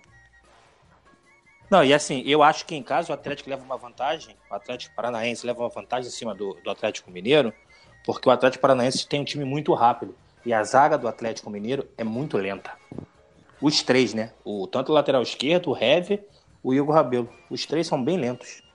Uhum. Então, assim, o Rony, por exemplo, vai pegar ali, ó, a, o Fábio Santos. O Fábio Santos já não tem mais essa velocidade toda. Eu acho que o Atlético a chance do Atlético Paranaense vencer é maior. É, jogando na Baixada, eu já mudo completamente meu comentário. Eu acho que o, o favorito é Atlético Paranaense e aí melhora ainda mais a rodada. É, a, melhor ainda mais a rodada. Agora, que a gente não tá, a gente não falou muito, mas quem tem também um jogo mais tranquilo é o São Paulo, São né? Paulo. Com a estreia do Não, Daniel a gente Alves. ia falar agora, né? A gente tá falando ah, agora, né? Vamos... Tá indo de jogo em jogo. Ó, a gente falou do Grêmio Palmeiras, Atlético e o Atlético Paranaense, falamos do jogo do Santos. E agora eu justamente ia falar do São Paulo contra o Ceará, que o time do São Paulo porra, parece que eles vão estrear com o, o, o Daniel Alves, né? Daniel Alves e o Juan Fran. Eu acho que o Daniel Alves pode jogar pelo meio. Segundo o UOL, o Daniel Alves e o Juan Fran já, já estão em alto nível né, no Campeonato Brasileiro. Ah, segundo, a, segundo a placar, o Daniel Alves já ganhou a bola de ouro. Exato. Eu vi aquela matéria, eu falei, cara, quem escreveu isso aqui foi o Serginho da Pereira Nunes. Até botei no Twitter. É inacreditável. Sensacional. Ah, é, falando o... sério agora, o, o, o time aquele lá São... não disse que Aquele lá não disse que o Rodriguinho é anos-luz melhor que o Arrascaeta? Então... Ah, já, já, esses caras são malucos. Eu já desconsidero o que eles falam. Galhofa. Eu, eu acho que eles falam por ibope. É por ibope. Até deixar uma dica aqui pra galera que tem muito seguidor no Twitter, não dá retweet nessa galera que eles fazem de propósito. Também acho. Principalmente, principalmente aqueles lá não dá nem para falar, não dá nem para falar o nome. Para não dar ibope. Enfim, é... o time do São Paulo, para mim, foi um dos que mais se fortaleceu em relação de 2018 para 2019 o São Paulo tem um bom time. É, e não só um bom time, o São Paulo tem um elenco que não é do nível do Palmeiras e do Flamengo, mas para mim tá ali, depois Flamengo Palmeiras é o São Paulo. E tem um bom treinador, né? Isso conta muito. É, tem, pra, eu também acho o, o, Cuca um bom treinador. Apesar de que ele varia muito, mas para mim, no geral, ele fez mais bons, bons trabalhos do que ruins. É, e ele e, não é um jogador, e, ele não é um treinador de uma nota só. Tem essa vantagem. É, e, e a questão é, esse São Paulo aí, com essas duas novas peças encaixando, meu irmão, vai, vai brigar nas cabeças. Pode botar aí o São Paulo, Flamengo, Palmeiras e Santos. E só joga um campeonato título. também. Também, tem essa questão. Então, é, já vale, quem gosta de secar aí, já vale secar os caras dele já. É verdade, é verdade. O, o, o, Daniel Alves vai encaixar como uma luva nesse time. E o, e o Cuca, como eu falei, não é um treinador de uma nota só. Ele já percebeu, por exemplo, a, o Hernani se machucando, para ele foi o melhor dos mundos. Porque ele vai dar mais velocidade ao time. Porque ele vai ter o Anthony na direita, ele vai ter, acho que é Toró pelo meio, no lugar do Hernani. Então o Toró também é aquele jogador que marca e ataca sempre. O Hernani já não tem mais essa condição. É dúvida, hein? Bem. O Toró é dúvida. Do Toró é dúvida? É, não treinou na, na não, não, não treinou hoje e é dúvida. Ele e o Pato. Mas eu, eu acho que quem vai jogar ali no meio agora vai ser o Daniel Alves. O Daniel Alves não vai jogar de lateral direito, não. Eu acredito também no jogo de lateral direito. Até porque ele não vai ter fôlego. É, então o que vai acontecer é porque. Até porque. E também na ponta direita, o São Paulo já tem um bom ponta direita, que é o Anthony. Então o. o ele vai jogar por dentro. Vai, é, ele vai jogar por dentro. Que para mim o Daniel Alves é completamente capaz de fazer essa função. Eu também acredito que seja. Ainda mais com o São Paulo contratou o Juan Fran. E o Juan Fran defende, defende bem. Então, assim, ó, ele, o Juan Fran possivelmente vai jogar como um lateral mais defensivo, né? E dando espaço ali para fazer uma, uma boa dupla ali, Anthony e o Daniel. O Daniel mais por dentro, abrindo caminho para o Anthony passar na velocidade. Eu acho que vai vir um bom time aí. Rodada boa, rodada boa. É, a rodada tem tudo para ser boa pro Flamengo. Vamos pro próximo Basta bloco? Ganhar, Vamos falar rapidinho de Flamengo e Internacional? Olha, eu vou. Isso. Vou passar aqui, o jogo vai acontecer, como todo mundo sabe, no Maracanã, às 9h30, na quarta-feira. Os ingressos esgotados. Vocês terem uma ideia contra o Emelec, foram 67.600 e tantos torcedores. É, eu tive a curiosidade de ver o, o último jogo do Flamengo na, nas quartas foi contra aquele fatídico jogo a Leu, a Leu não, a, a Laú. Nossa. E o Flamengo colocou 61.600 e uns quebrados pagantes, né? Então foi 61 mil pagantes, deve ter dado aí público presente mais ou menos na casa dos 68, foi 2010, né? Antes da, Uhum. É, então deve ter dado aí uns 68, 70 mil presentes. E agora a gente já.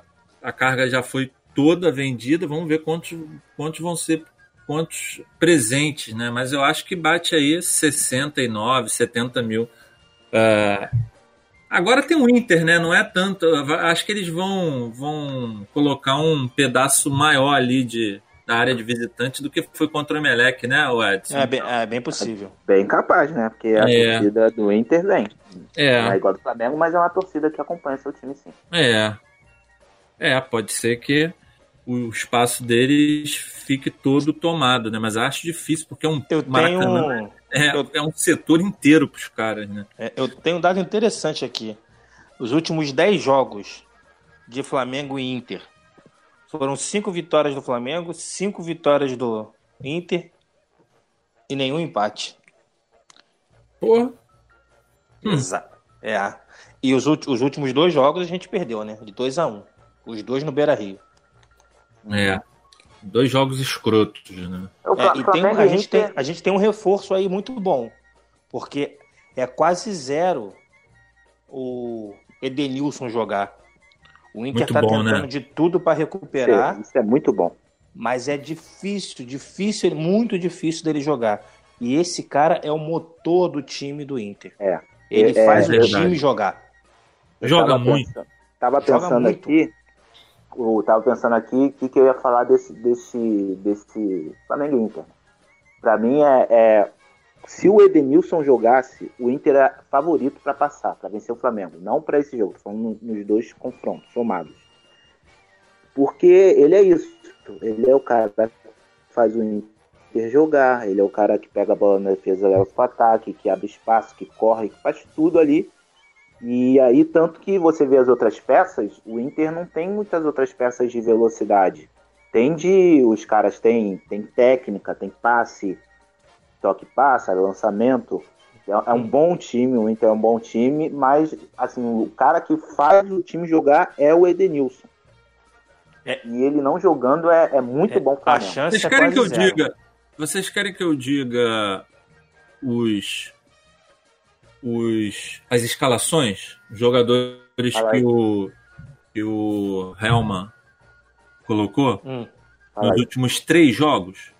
Ó, contra o Nacional, ele foi de Lomba, lateral direito Bruno, aquele Bruno do Fluminense que foi para São Paulo. Paulo.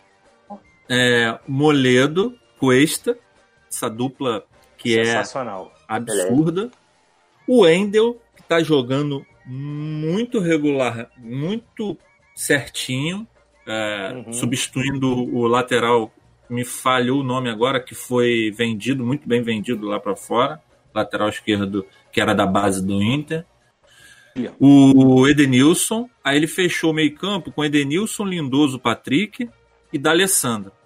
E aí ele, ele joga num, ele joga num 4-4-2, né, com Guerreiro e Nico Lopes. Nico Esse Lopes. foi o jogo contra o Nacional, que eu achei um jogo que todo mundo babou muito o ovo do Inter porque venceu lá fora contra o Nacional. Mas não jogou nada. Não jogou nada. E aí, quando o time não joga nada com potencial absurdo, um time desse, um time do Nacional horroroso, é, assim, eu fico muito decepcionado com a crônica esportiva brasileira, porque é, foi uma babação de ovo, porque o time jogou muito mal e fez um gol, aquele gol do Guerreiro, aos 42, 43. Então, assim. É, aí, fica de, aí fica né? o velho clichê. Esse time sabe jogar Libertadores. Porra, pelo amor de Deus, o time simplesmente poderia ter feito 3, 4 a 0 se jogasse bola. Poderia mesmo, cara. Poderia mesmo. Tava muito fácil aquele jogo. E contra o. Ah, e hoje tem uma explicação, né, Oi? cara? Hoje tem uma explicação. Tudo em cima do Flamengo é anormal por causa do Jesus. É. O time do Inter contra o Cruzeiro, que foi pela, pelo jogo de ida da Copa do Brasil. Uh, Lomba, Bruno Moledo, Cuesta, Wendel, Edenilson, Lindoso, Patrick, Aí que veio a diferença. Ele trocou o D'Alessandro, ele segurou o D'Alessandro e jogou o Sobis no lugar do Mas acho que não foi porque o D'Alessandro foi expulso? Guerreiro e Nico Lopes. O D'Alessandro tava. É, é ele jogou o Sobis porque tava, o D'Alessandro tava... não podia jogar? É, foi expulso o D'Alessandro no último jogo. Ah, não sabia. No último jogo contra o. Na Copa do Brasil, é. Na Copa do Brasil, quando eles passaram pra. Tá. Não lembrava disso ao time do Inter contra o Corinthians, que foi esse jogo considerado horroroso lá no, no Beira Rio. Lomba, Bruno, Moledo, Cuesta, Wendel. Aí ele já começa a preparar o time sem o Edenilson, com o Nonato.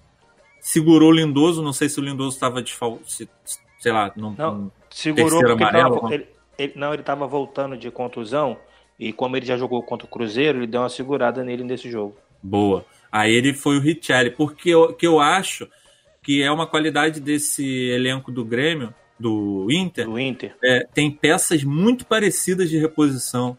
O é, próprio Nonato. Né? Esse Nonato é, um, é um jogador assim, a se prestar é. atenção também. Sim, mas Patrick, é o... isso que eu ia falar. O Patrick, ele é o cara, tipo assim, que junto com o Denilson eles fazem uma dupla dessa coisa da intensidade de ser um motor. E ele é forte ele é forte ele, ele o Edenilson ele é mais leve e tal e é mais como como você falou né box to box e tal uh, vai lá e o, porra, às vezes ele vai lá na mais. zaga pega a bola faz a transição daqui a pouco o cara tá fazendo também infiltração na área adversária mas o Patrick também é, é um absurdo o Patrick é então... é como aquele pivôzão do meio-campo do basquete que fica ali para segurar para dar passagem pro cara passar. Ele, Pô, só que ele tipo tem muito Michael do Grêmio. né? Só que um pouco mais avançado. Só que ele é ele, ele é, ele, ele não ele fica ali mesmo entre é, é um ponta meio falso, é, enfim, é um cara que tem muita mobilidade. Da Alessandro Guerreiro e Sobes. Contra o Corinthians, ele segurou o Nico, não, não, jogou o Nico Lopes. Não, não pesquisei por que, que não jogou o Nico é, Lopes, pra... mas para descansar mesmo. É, pois é. Então, é, o, nesse a gente falou, né, do Inter. A gente acabou não falando de Inter e Fortaleza, né, quando a gente passou pela. É, porque teoricamente é, o Inter é favorito, né? Não tem muito o que falar. Fortaleza é, perdeu o técnico. Não, e o Inter também tá com não, mas o Inter pontos, vai então jogar. Mas o Inter, cara, vai jogar com o time reserva. Tu acha que eles não vão botar o time reservão? capaz. Não, mas de qualquer forma, é tem 21 pontos. O, então, para a gente não muda sites, Os sites que cobrem, fazem a cobertura do Internacional, estão todos cravando esse time contra o Fortaleza. Lomba, Zeca. É, o Zeca, aquele que é flato é, é. Ele, é, ele é reserva, ele virou reserva do Bruno na lateral direita, virou, virou reserva do Wendel na lateral esquerda. Ele é reservaço. Mas é, é porque tá sempre machucado, canelinha de vidro. Emerson Santos. Klaus é a dupla de zaga. Natanael é o lateral Nossa. esquerdo. Richelli, Nonato, Sarrafiore, Wellington Silva e Guilherme Parede. Pode entrar o Neilton uh, e não, Guilherme Parede e o Trellis. Esqueci do Trellis que aqui. bonde. Pode entrar o Neilton também. É um time que ganha do Fortaleza, né? É. Até ganha, acho que ganha também. É. Joga em agora, casa. É, agora, voltando... Mas também... Fala, fala. É, só para complementar, ganhar do Fortaleza ou perder pro Fortaleza também não, não faz diferença nenhuma, que o Inter também desistiu já do Campeonato Brasileiro. Uhum. Bom, exato, voltando, exato. Voltando para o Flamengo e, e para Libertadores, Flamengo e Inter, é, para mim, volta a questão. Eu, eu, olho essa parte sempre. Primeiro, a questão tática. A questão tática é o seguinte: o, o Flamengo vai enfrentar um. um Edson. Edson, eu acho que a tua voz está muito baixa, aqui. cara. Melhorou agora? Porra, Porra muito. muito. Ah, que bom. É, Bom, eu sempre quando vou ver esse jogo, eu olho para a questão tática. Então, não esse jogo, qualquer outro jogo. E qual é a, o que que qual o cenário que se apresenta? É um cenário que o Flamengo tem enfrentado muita dificuldade em todos esses anos de que o Flamengo tem começado a investir no time. O Flamengo tem um time bom e aí o Flamengo se propõe a propor o jogo. O Flamengo cria, é um, é um time criador e não um time reativo, é um time ativo. É, e aí o Flamengo vai enfrentar um Inter que é o contrário disso, que é um time para contra-ataque, que é um time que é reativo. E, Exato. E, e, esse jogo tem complicado o Flamengo há anos. Há anos que o Flamengo pega um time fechado, um time bom, fechado e perde. Então, é, é, essa é mais uma barreira que o Flamengo tem que vencer agora nessa Libertadores. O, o, por isso que eu falei que lá, lá, quando a gente começou a falar de Flamengo e Inter, eu falei que pra, com o Edenilson o Inter era favorito, porque eu vejo o Inter teria uma superioridade tática e, e jogaria bem. O Edenilson Até pelo tempo uma... de trabalho do treinador. Né? É, é, exatamente isso. Se, se jogar Flamengo e Inter ano que vem, com a, o, o, as mesmas pessoas, os mesmos 22, é, e os mesmos técnicos, para mim o Flamengo é favorito. Só por causa do tempo de trabalho. Mas, Exato. como estamos agora, é, e aí, não, sem Edenilson, aí o, o, as chances do Flamengo aumentam muito. Mas mesmo assim, é um jogo muito complicado. É um jogo pau a pau. É um jogo que o, o, o Flamengo, a torcida tem que vir de novo para levar o Flamengo. É um jogo grande. Sim, é um jogo digno de quartas finais de Libertadores, é um jogo digno de semifinal, final de Libertadores. É, o, o para mim, o Flamengo, o, a questão da torcida, o que a torcida fez nas oitavas de final, tem um texto belíssimo no MRN, eu não lembro agora quem escreveu, Lindo. falando, falando do, da ação da torcida. Eu concordo 100% com aquilo, mas eu acrescentaria acrescentaria a seguinte questão: a torcida chegou lá falou assim, hoje não, o Flamengo vem é, perdendo, todo mundo aqui já sabe, não precisa ficar repetindo, às vezes o Flamengo deixou de ganhar, todo mundo achava que o Flamengo ia ganhar, o Flamengo não ganhou. Uhum. Todo mundo sabe. E a torcida chegou lá e falou: hoje não vai ser assim, hoje o Flamengo vai ganhar, a gente vai levar, a gente vai levar o Flamengo nas costas. E foi isso que aconteceu. E eu acho que vai ser mais um caso desse. Só que o Flamengo vai decidir fora de casa dessa vez. O... vai pegar um time melhor. É, o Flamengo vai. Agora, o, qual é o caso agora? Não vai ser mais o caso do Flamengo favorito que perdeu a vaga, que esse era o caso contra o Emelec. Era o Flamengo muito melhor, perde a vaga para um time muito, pior que o Flamengo. Agora é um, é um caso do Flamengo vai pegar um time bom, Só que o Flamengo, é, o, o cenário que se desenha, o Flamengo vai mandar no jogo. É, o que me preocupa, Edson, só acrescentando uhum. no seu comentário, é que o Flamengo tem morrido muito facilmente no segundo tempo. O jogo contra o Emelec ficou assim. Pode ser que foi um jogo que o Flamengo tentou pressionar para acabar logo com o jogo no primeiro tempo, e no segundo o Flamengo baixou a adrenalina. Mas eu tenho é, achado sempre ser. o segundo tempo, sempre tenho, tenho, achado sempre o segundo tempo do Flamengo que a, a, a questão física tem pego legal. E aí mora o perigo, porque assim, ó, o, o Nico Lopes joga avançado junto com o Guerreiro.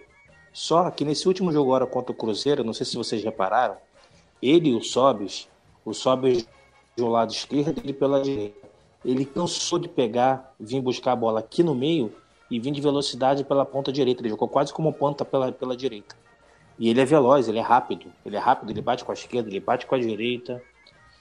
E o... Sim, me... jogador. É, o que me preocupa muito no Flamengo contra o Inter é que o Jesus, ele não tem muito esse tato de tentar segurar o time um pouco.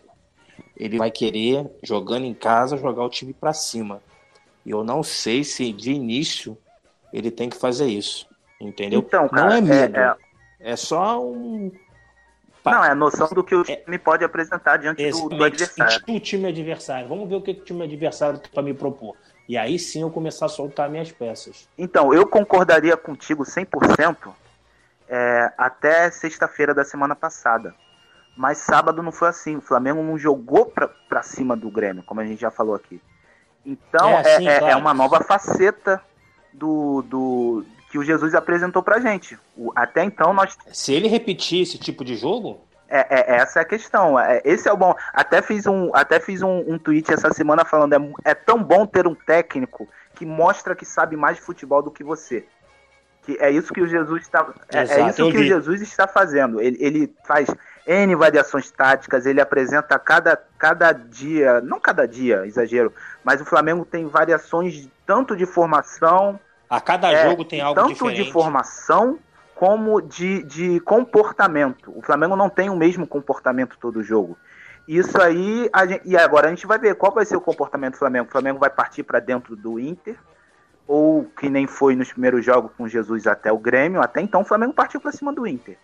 E, mas só que contra o Grêmio, o Flamengo não partiu para dentro do Grêmio. E o Flamengo jogou bem. Se, se não partisse para dentro do Grêmio e jogasse mal, Aí eu, aí eu acharia que o Flamengo ia voltar a partir para dentro do, do, do, do, adversário, só que não foi o caso. O Flamengo jogou bem. Então é, ele abriu essa opção agora. E vamos ver o que ele vai fazer, né? Porque, como você falou, o, o Inter é um ótimo time. Um ótimo, não sei, mas é um bom time. E dentro da realidade brasileira é um ótimo time. Então vamos, vamos ver o, o que acontece. Só, só mais uma coisa, assim, esse é, é uma discussão para o próximo programa. Mas assim, a gente tem que fazer um bom resultado aqui em casa, por quê? Porque próxima, o próximo jogo tem a fatídica, a fatídica data FIFA. E o Flamengo pode perder, assim como o Inter tem um perigo de perder o, o Guerreiro, o Flamengo pode perder a Rascaeta, Gabigol ou Everton Ribeiro. A Rascaeta possivelmente. Para Libertadores não tem esse perigo, não. Tem certeza? De... Não, tem não. A convocação, da, a convocação da seleção brasileira vai ser após a 17 rodada. Depois que o Flamengo enfrentar o Havaí, os caras vão se reapresentar. Ah, o Flamengo entendi. não tem preocupação nenhuma em relação a esses dois jogos, não. A Comembol respeita a data FIFA. Entendeu? chegamos, chegamos a esse ponto de, de elogiar a Comembol. Entendeu? Agora, eu falei, eu, eu, eu tava ouvindo vocês e tava é, é, concordando com tudo e até no que eu discordava, eu tava aprendendo é, com vocês comentários realmente muito interessantes a respeito desse confronto. Eu coloquei os as escalações, né, os times que entraram, é, que o Helman escalou os Nas últimos últimas, times, para a gente ter essa noção justamente é, de quem de quem vai ser escalado contra o Flamengo. Nesse ponto é, aí, eu, nesse, nesse eu, ponto, Diogo, peraí, te cortando. Peraí, peraí. Aí, deixa eu só é, concluir aqui. O, eu queria ainda dizer que o Inter contratou o Bruno Silva, que é um cara chato pra caramba quando nesse tipo de jogo, jogo pegado, final, o cara é encrenqueiro, Bate até é na sombra. parceira, é um cara chato pra caramba e eu não tenho dúvidas de que ele possa se o Inter tiver que segurar resultado, ele vai para campo. Uh, algumas estatísticas, o, o, o Inter na Libertadores está invicto, cara. Isso aí. Ele, ele ganhou fora de casa, tá? Não tô querendo chamar zica, não, mas ele ganhou fora de casa o Palestino o, e o, o Alianza Lima, né? Nacional Ali, também. No grupo, né? Na fase de grupo. E, na, e o Nacional, como a gente já citou aqui, o, esse jogo de 1 a 0 que o Guerreiro meteu o gol. Era um grupo também tran tranquilo, né? Só tinha o River Plate, é, Palestino, Aliança lá do Peru e o, e o River Plate. Então, assim, é, eu queria perguntar para vocês qual time vocês acham que o Inter vai é, enfrentar o Flamengo e qual Flamengo vai enfrentar o Inter na quarta-feira? O relação ao Inter, eu acho que é o, o time que enfrentou o Cruzeiro só vai voltar o D'Alessandro no lugar do, do Sobis e o Nonato no lugar do Edenilson. Esse vai ser o time. O resto vai ser o mesmo time. Ou seja, tu acha que vai ser esse time que enfrentou o Nacional? É que é Lomba, Bruno, Moledo, Cuesta, o Wendel, aí no lugar do Edenilson. Nonato. Isso. E Nonato. aí vai ter o Lindoso também? Lindoso também. Rodrigo Lindoso e Nonato. Patrick, D'Alessandro, Guerreiro e Nico... Isso. Guerreiro e Nico Lopes. Para mim vai ser esse time. E para você, Eu acho que isso aí é. Eu também acho. Esse é o time titular do Inter. É o time que vem vencendo. Claro que com o Edenilson, né? Mas o cara não vai poder jogar. Esse é o melhor time do Inter. Mas será que o Helman vai enfrentar o Flamengo com Nonato e só Lindoso ali? Só o Lindoso o Nonato... segurando? Só Lindoso de volante? É que o Nonato. Mas o Patrick ele ajuda. O Nonato é, ele é volante é, também, ele é igual Pô, cara, eu... o, Nonato é mais, o Nonato é mais primeiro volante do que segundo. Porque... Sério? Eu não acho, não. não acho mas ele, ele quase um atacante já. Isso, mas isso foi alguns jogos que ele, que ele meteu alguns gols aí e deu essa, e deu essa impressão. Mas ele é um jogador. Sim, mas eu digo pelo poder de fogo dele. É, eu acredito que. Poder de marcação, desculpa. É, eu acredito que ele vai entrar, que vai entrar o Nonato, porque ele, ele, ele é rápido, então ele marca bem, ele recompõe bem. Ele deve jogar com o Lindoso e o Nonato por dentro, fazendo, vai fazer um triângulo. Lindoso, Nonato, com o Patrick à frente. Que aí ele joga o D'Alessandro sem preocupação de voltar para marcar. E quem vai voltar para marcar vai ser o Nico Lopes de um lado. E o Guerreiro fica sozinho. O D'Alessandro vai ficar mais encostado no Guerreiro e o Nico Lopes que vai ser o jogador para vir para fazer essa subida e descida, entendeu? Por isso que eu acredito que ele vai entrar com o D'Alessandro, até porque o D'Alessandro não jogou o último jogo. E você, Edson? É, eu acho, eu acho que ele vai entrar com esse time, só que, como o Sérgio acabou de falar aí, o, joga, o jogador talvez que vai fazer esse balanceamento final é o Nico Lopes, porque o Nico Lopes ele vai ter que voltar acompanhando ele joga do lado esquerdo, né? Então do, do lado direito nosso é o Rafinha. E ele vai ter que acompanhar o Rafinha. Se ele não acompanhar o Rafinha, aí vai abrir ali a triangulação que, que o Flamengo faz. É, então e, ele vai... e, e, ele, ele, ele sendo o atacante que é, ele não costuma, ele vai quando precisa, mas ele não tem esse cacuete de marcador de sempre acompanhar o cara. Então vamos dizer que ele deu um mole. Um mole é suficiente para o Flamengo fazer o gol. Então talvez esse cara seja o acerto aí do Inter que o Helman vai ter que chegar no cara, ó, meu filho. Olha aqui, esse é o jogo de ida, vai ser na casa dos caras. Segura um pouco, acompanha o cara e sai na boa. É, ele vai fazer duas linhas de quatro.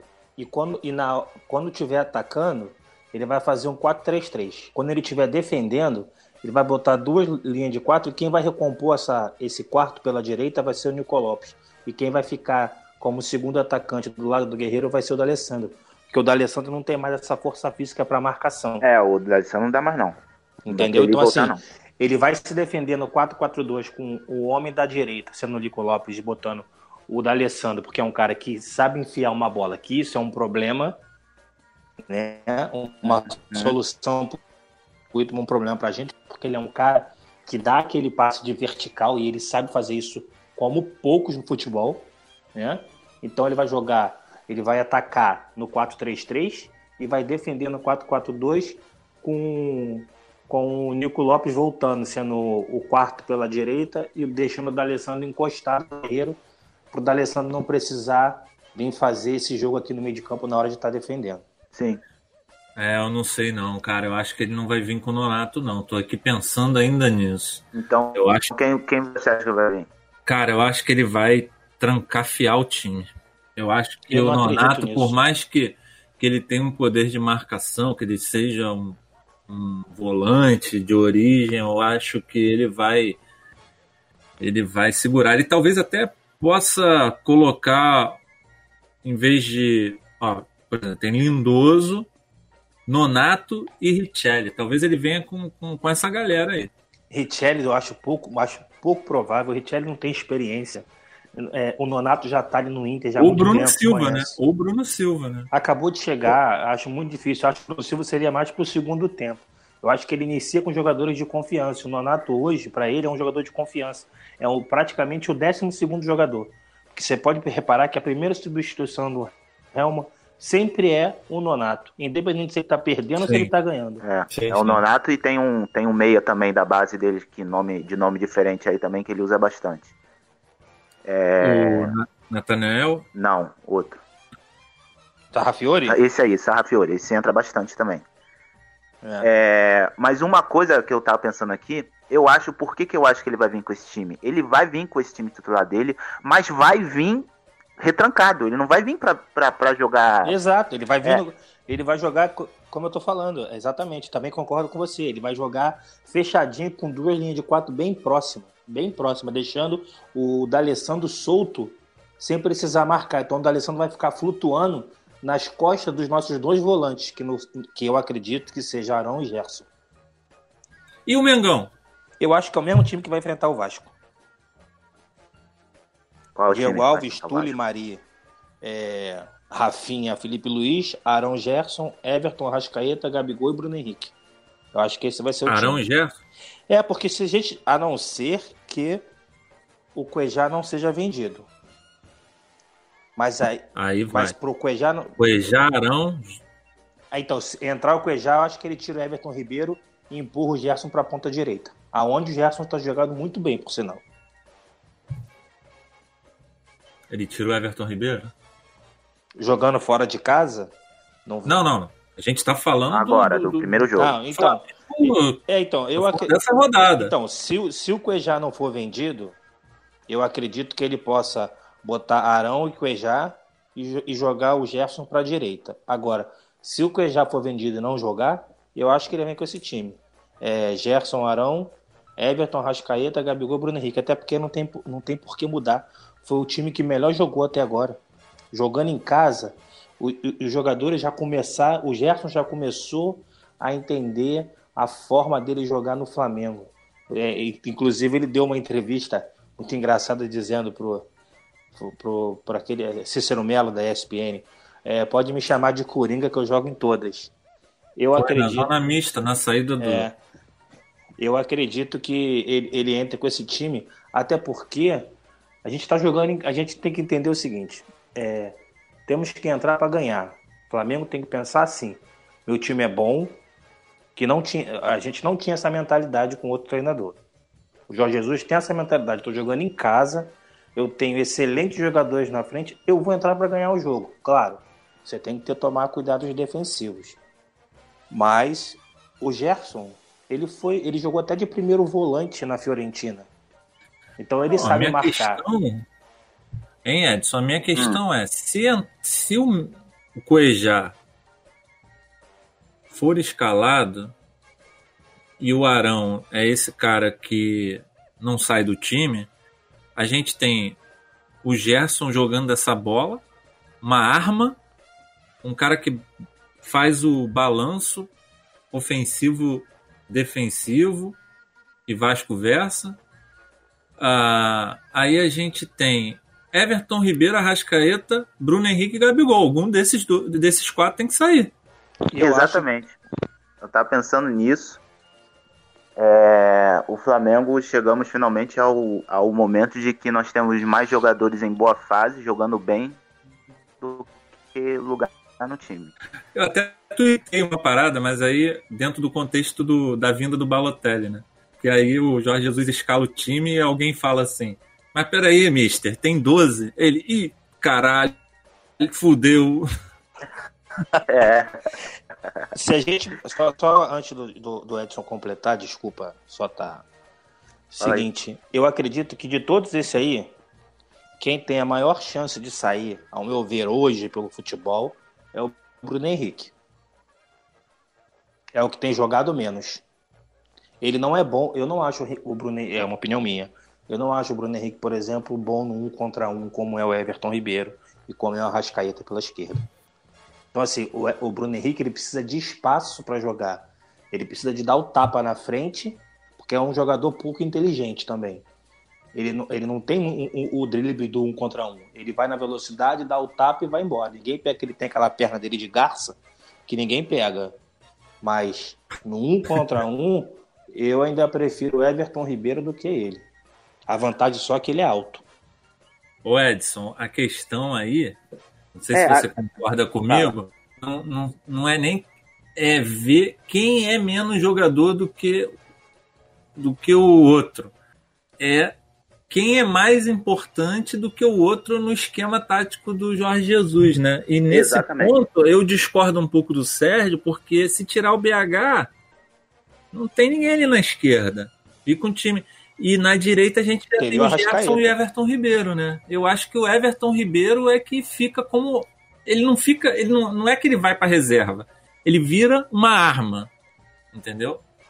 Ah. É, a questão é, é essa. A questão é, é. Se tirar o Bruno Henrique, não tem jogador, porque o Flamengo não tem jogado mais no 4-3-3. De vez em quando varia para o 4-3-3, sim, mas o Flamengo não tem entrado com 4-3-3. O Flamengo tem jogado 4-4-2, 4-1-3-2.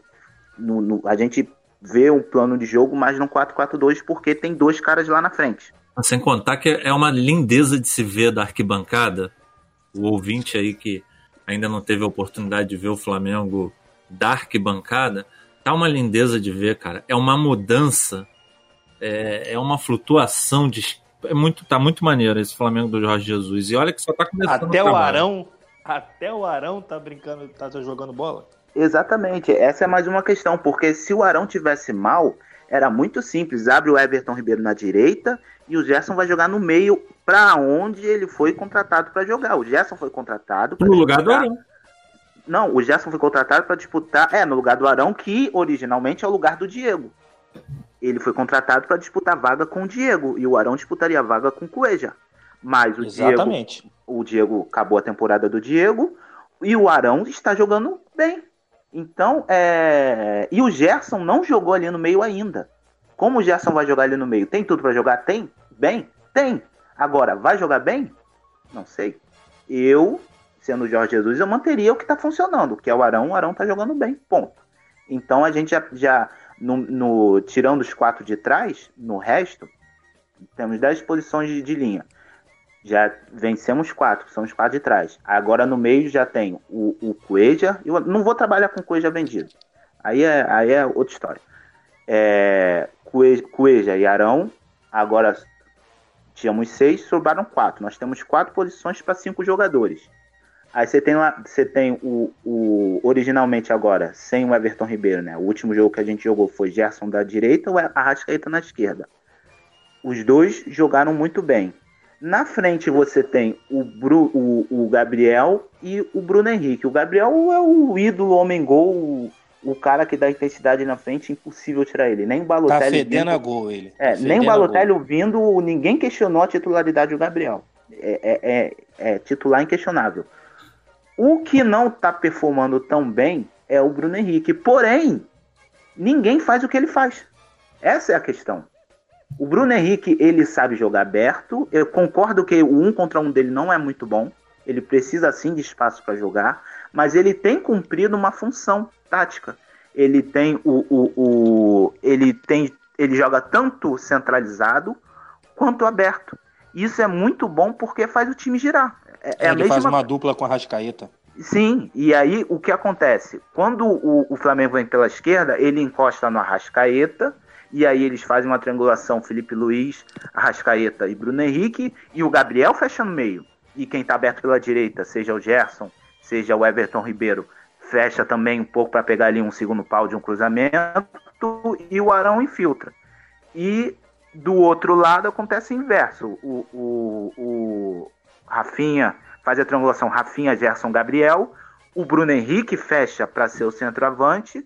O Arrascaeta encosta ali para pegar uma sobra ou, ou um, um, cruzamento no segundo pau. E o Arão continua a função dele de infiltrar ou ficar ali na, na intermediária adversária fazendo a bola girar. Isso tem funcionado. E nas vezes que o Bruno Henrique saiu, não funcionou. O Lincoln não conseguiu fazer. Fez mais ou menos na. Esqueci qual foi o jogo que ele jogou aí. Foi contra. O antes do Grêmio. É, foi o jogo contra o Botafogo. Ele jogou, fez mais ou menos, mas ele tem mais não feito do que feito. Ele, tem, ele não tem jogado bem. Ele foi bem contra o Botafogo, na minha avaliação. Assim, foi. Taticamente foi bem. Taticamente, taticamente, foi é, taticamente foi bem. tecnicamente não foi muito bem, mas ele conseguiu abrir espaço, tal, mais ou menos que o Bruno Henrique faz. Ele fez Só o que, o professor quis que ele fizesse. Isso é importante. Exatamente. Exatamente. É, essa é uma coisa que o Bruno Henrique tem feito, muito, só que além disso. Torcedor, muito torcedor não, não, não quer. Nós, é. nós. Exatamente. Aqui ninguém é. Ninguém é. Todo mundo aqui é torcedor também. E, e, e aí entra nesse caso. O Bruno Henrique, ele concorda com, que, com a avaliação do Sérgio quanto à parte técnica do Bruno Henrique. É, só que, cara, ele cumpre a função e, além disso, ele não fica só nisso. Ele cumpre a função e faz gol. Então, é... é. é. E outra coisa, Sérgio, Oi. outra coisa, é, que eu, eu, eu, eu tava aqui é, mastigando um pouco o seu comentário, matutando, e você tem razão em muitas coisas. É, o, o Bruno, por exemplo, o Bruno Henrique saindo. Quem pode cair pela esquerda? A gente pode firmar o Arrascaeta mais por ali. Que, jo que jogou assim perde... o tempo inteiro no Cruzeiro.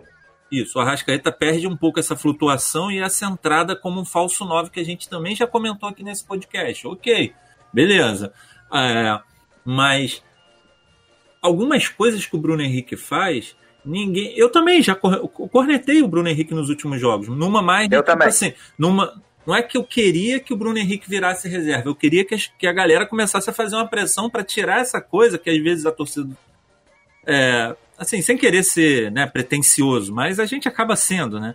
É, quando faz comentários nas redes sociais, a gente acaba sendo um pouco, não tem como fugir, fugir disso, mas enfim, a gente comecei a pensar, pô, peraí, cara, ninguém, ninguém vai falar mal do Bruno Henrique, por quê? Só porque ele fez uma porrada de gol no Campeonato Carioca?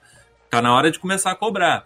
É, então eu comecei a dar uma descascada nele dizendo que ele tinha que ir para reserva. Mas no fundo, no fundo, eu não estava querendo que ele. Eu queria que, que é, aumentasse um pouco o volume de crítica para o cara dar uma sentida. Porque esses caras eles têm esse retorno é, das redes sociais, principalmente do Twitter, né? Que é, eu... até já contratou técnico. Então, eu... assim, é, Sérgio, eu acho que o Bruno Henrique também faz uma coisa que é espetacular nesse Flamengo do Jorge Jesus, principalmente quando o Gabriel também está em campo. A marcação, pressão na, na saída de bola do adversário. Pô, ele já pegou várias bolas. O jogo contra o Grêmio, que ele fez aquela jogadaça logo aos quatro minutos do segundo tempo, que foi uma jogada realmente muito legal. Primeiro, ele não estava jogando nada durante o jogo. Nada, nada, nada. Só Aí ele aparece nos melhores momentos, a gente acha que ele tá arrebentando, mas ele não estava jogando nada. Mas ele fez ele aquela, jogada, aquela jogada. É, contra o, o Grêmio, não. Foi. Quanto o Grêmio, quanto o Grêmio. Que ele vai, a bola bate na trave e sobra pro Rascaeta Sim, fazer é, foi essa jogada também, mas essa jogada ela, ela surgiu de, de que a gente pressionou. O início dela acho que não foi de pressão do adversário, não. Eu tô querendo lembrar daquela outra jogada contra o Emelec. Contra o Emelec, que ele ganhou do. do... Sim, sim. Esqueci ele... o nome do, do jogador do Emelec. E ele partiu para cima com aquelas pernas de gaça, como você falou, e conseguiu chegar na frente do cara.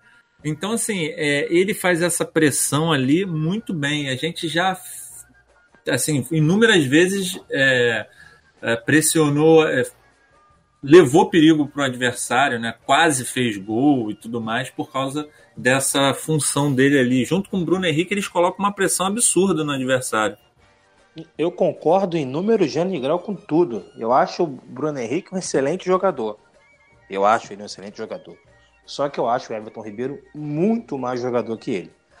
A diferença só é realmente essa velocidade que o Bruno Henrique impõe que o Everton Ribeiro não consegue mais. A gente não pode esquecer que até antes do Everton Ribeiro se machucar, ele era o melhor jogador do nosso time. Sim. Junto com a Rascaeta. Então, assim, não que eu não goste do Bruno Henrique, eu acho ele um excelente jogador, acho que ele é o único jogador hoje capaz de fazer essa função. Nem o Vitinho, que teoricamente é o reserva imediato dele, consegue fazer isso, tá?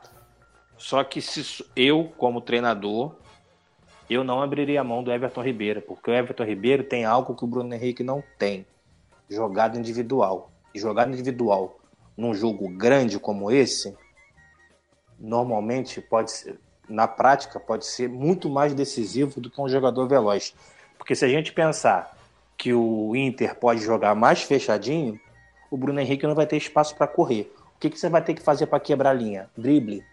O Bruno Henrique não dribla. Se o jogo fosse, por exemplo, o primeiro jogo fora de casa, que o Inter precisaria sair mais para o jogo, dar mais espaço para o Bruno Henrique jogar, eu acho até que eu botaria o Everton Ribeiro na reserva. Como o Inter vai jogar dentro de casa, eu acredito, assim como vocês, que o Inter vai jogar mais fechado, o Bruno Henrique não vai ter espaço. E se ele não tiver espaço para jogar, você pode pegar alguns jogos que o Flamengo jogou, que os times jogaram fechadinho, o Bruno Henrique não fez nada, porque ele não tinha espaço para jogar. Ele não tinha velocidade. E aí você precisa de alguém para driblar, alguém que corte para dentro. Isso o Everton Ribeiro faz como poucos. O Everton Ribeiro é muito bom jogador. E num jogo como esse, deixar um cara desse, eu sei que é difícil, mas deixar um cara desse de fora, eu como treinador, eu sacaria o Bruno. Isso se o Cuejá jogar, tá? É, eu sacaria o Bruno Henrique e entraria com Everton. Se não, meu time seria esse mesmo. Se o Cuejá não jogar, Arão Gerson, Everton, Arrascaeta, Bruno Henrique e Gabigol, que para mim hoje é o melhor meio de campo para frente do Brasil, é esse sem dúvida. Não é porque eu sou Flamengo, não, mas é pela quantidade de jogador bom que tem. Vamos para os palpites para esse jogo e para o jogo contra o Vasco? Vamos. Placar de vocês. Vamos lá. Qual o primeiro? Tanto faz. Flamengo e Vasco vai ser 3x1 Flamengo. 3x0 Flamengo. Eu vou de 2x0. Flamengo Internacional. Vai ser complicado. 2x0 ou 2x1? 2x0, 2x0. Não levar gol aqui não. Gol, gol fora conta pela Libertadores. Eu tô com Edson. 2x0 Flamengo. Olha, esse meu palpite vai ser de torcedor mesmo, 2 a 0 porque eu acho que a gente só passa para as semis se meter 2 a 0 no Maraca. Se eu for 2 a 1, que tem toda a chance para isso. Se for 1 a 0, o bicho vai pegar, não sei não. Fico aí entra o meu lado medroso. Não, eu, eu acho assim. 2 a 0, se for 2 a 0, eu vou, pronto, já vou, é aquela parada, rumo a Tóquio.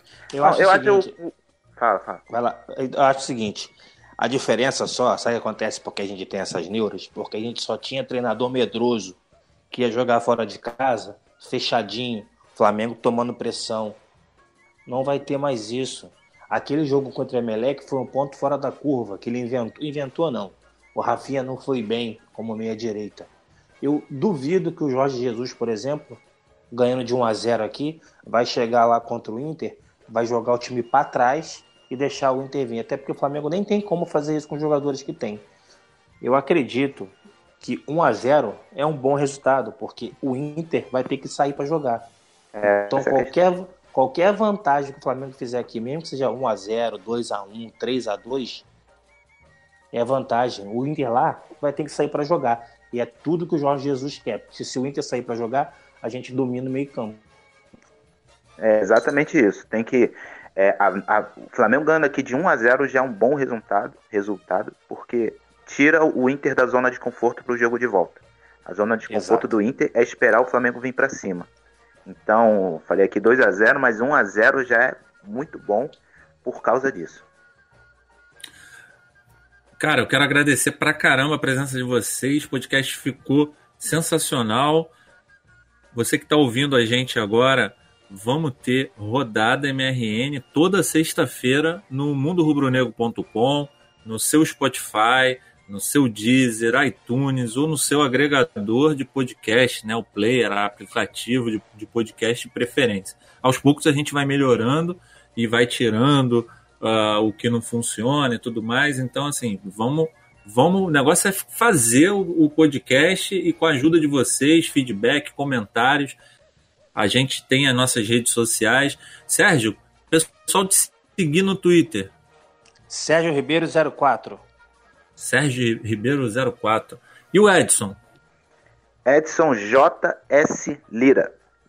Eu sou o arroba Didazico lá no Twitter. Vocês podem comentar com a gente aqui esse podcast. Uh, também tem o arroba MRN Podcasts e, claro, o arroba MRN under, underline CRF, que é o Twitter do mundorubronegro.com. Nosso projeto é colaborativo, a gente precisa do seu apoio. Se você quiser entrar para a nossa comunidade de apoiadores, uh, o link está na descrição desse podcast, desse episódio, mas está aí, é catarse.me barra MRN ou lá no PicPay, que é picpay.me barra MRN underline CRF. É, se você tem vários planos lá, você pode apoiar a gente com, a partir de cinco reais, já ajuda pra caramba, porque dá trabalho fazer. Então a gente tem que ter essa motivação aí. Você ainda tem lá as recompensas para cada faixa de apoio. Eu quero agradecer imensamente a você, Sérgio, e pedir para você suas considerações finais aí, rapidamente, para fechar esse podcast. Bom, obrigado, Diogo, pelo convite. Obrigado, amigo Edson. Um prazer estar com vocês aqui hoje nesse podcast, falamos bastante de futebol. Quero mandar um abraço para a galera do MRN Notas, a galera que acreditou no projeto lá de dar as notas a cada jogo. É, no mais é isso. Segue lá no arroba Sérgio Ribeiro 04 e vamos que vamos. Mengão, amanhã 3 a 0 no Vasquinho. Abraço. Valeu, Edson. Pô, foi maneiro pra caramba, cara. É, Edson Lira, esse é o cara. Obrigado por mais uma vez estar aqui comigo, me ajudando, me apoiando. E seu.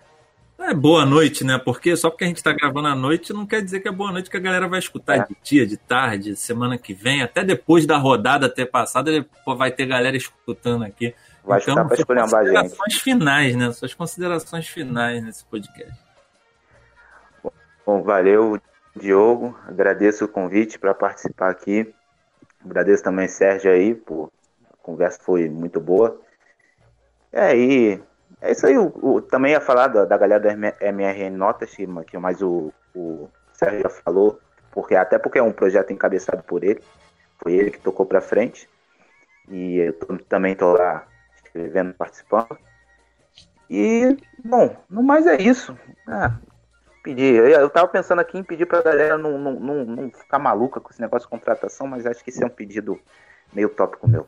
Então, vamos continuar torcendo aí pro Flamengo e espero poder retornar aqui. Abraço. Abraço. Último recadinho: o próximo podcast tem a apresentação do, do Herbert Rabelo e os convidados são o Lucas Tinoco e o Álvaro Melo. Tá? Toda sexta-feira no mundorubronegro.com o nosso Rodada MRN. Valeu, galera. Tamo junto. Saudações rubro-negras. Saudações. Tá.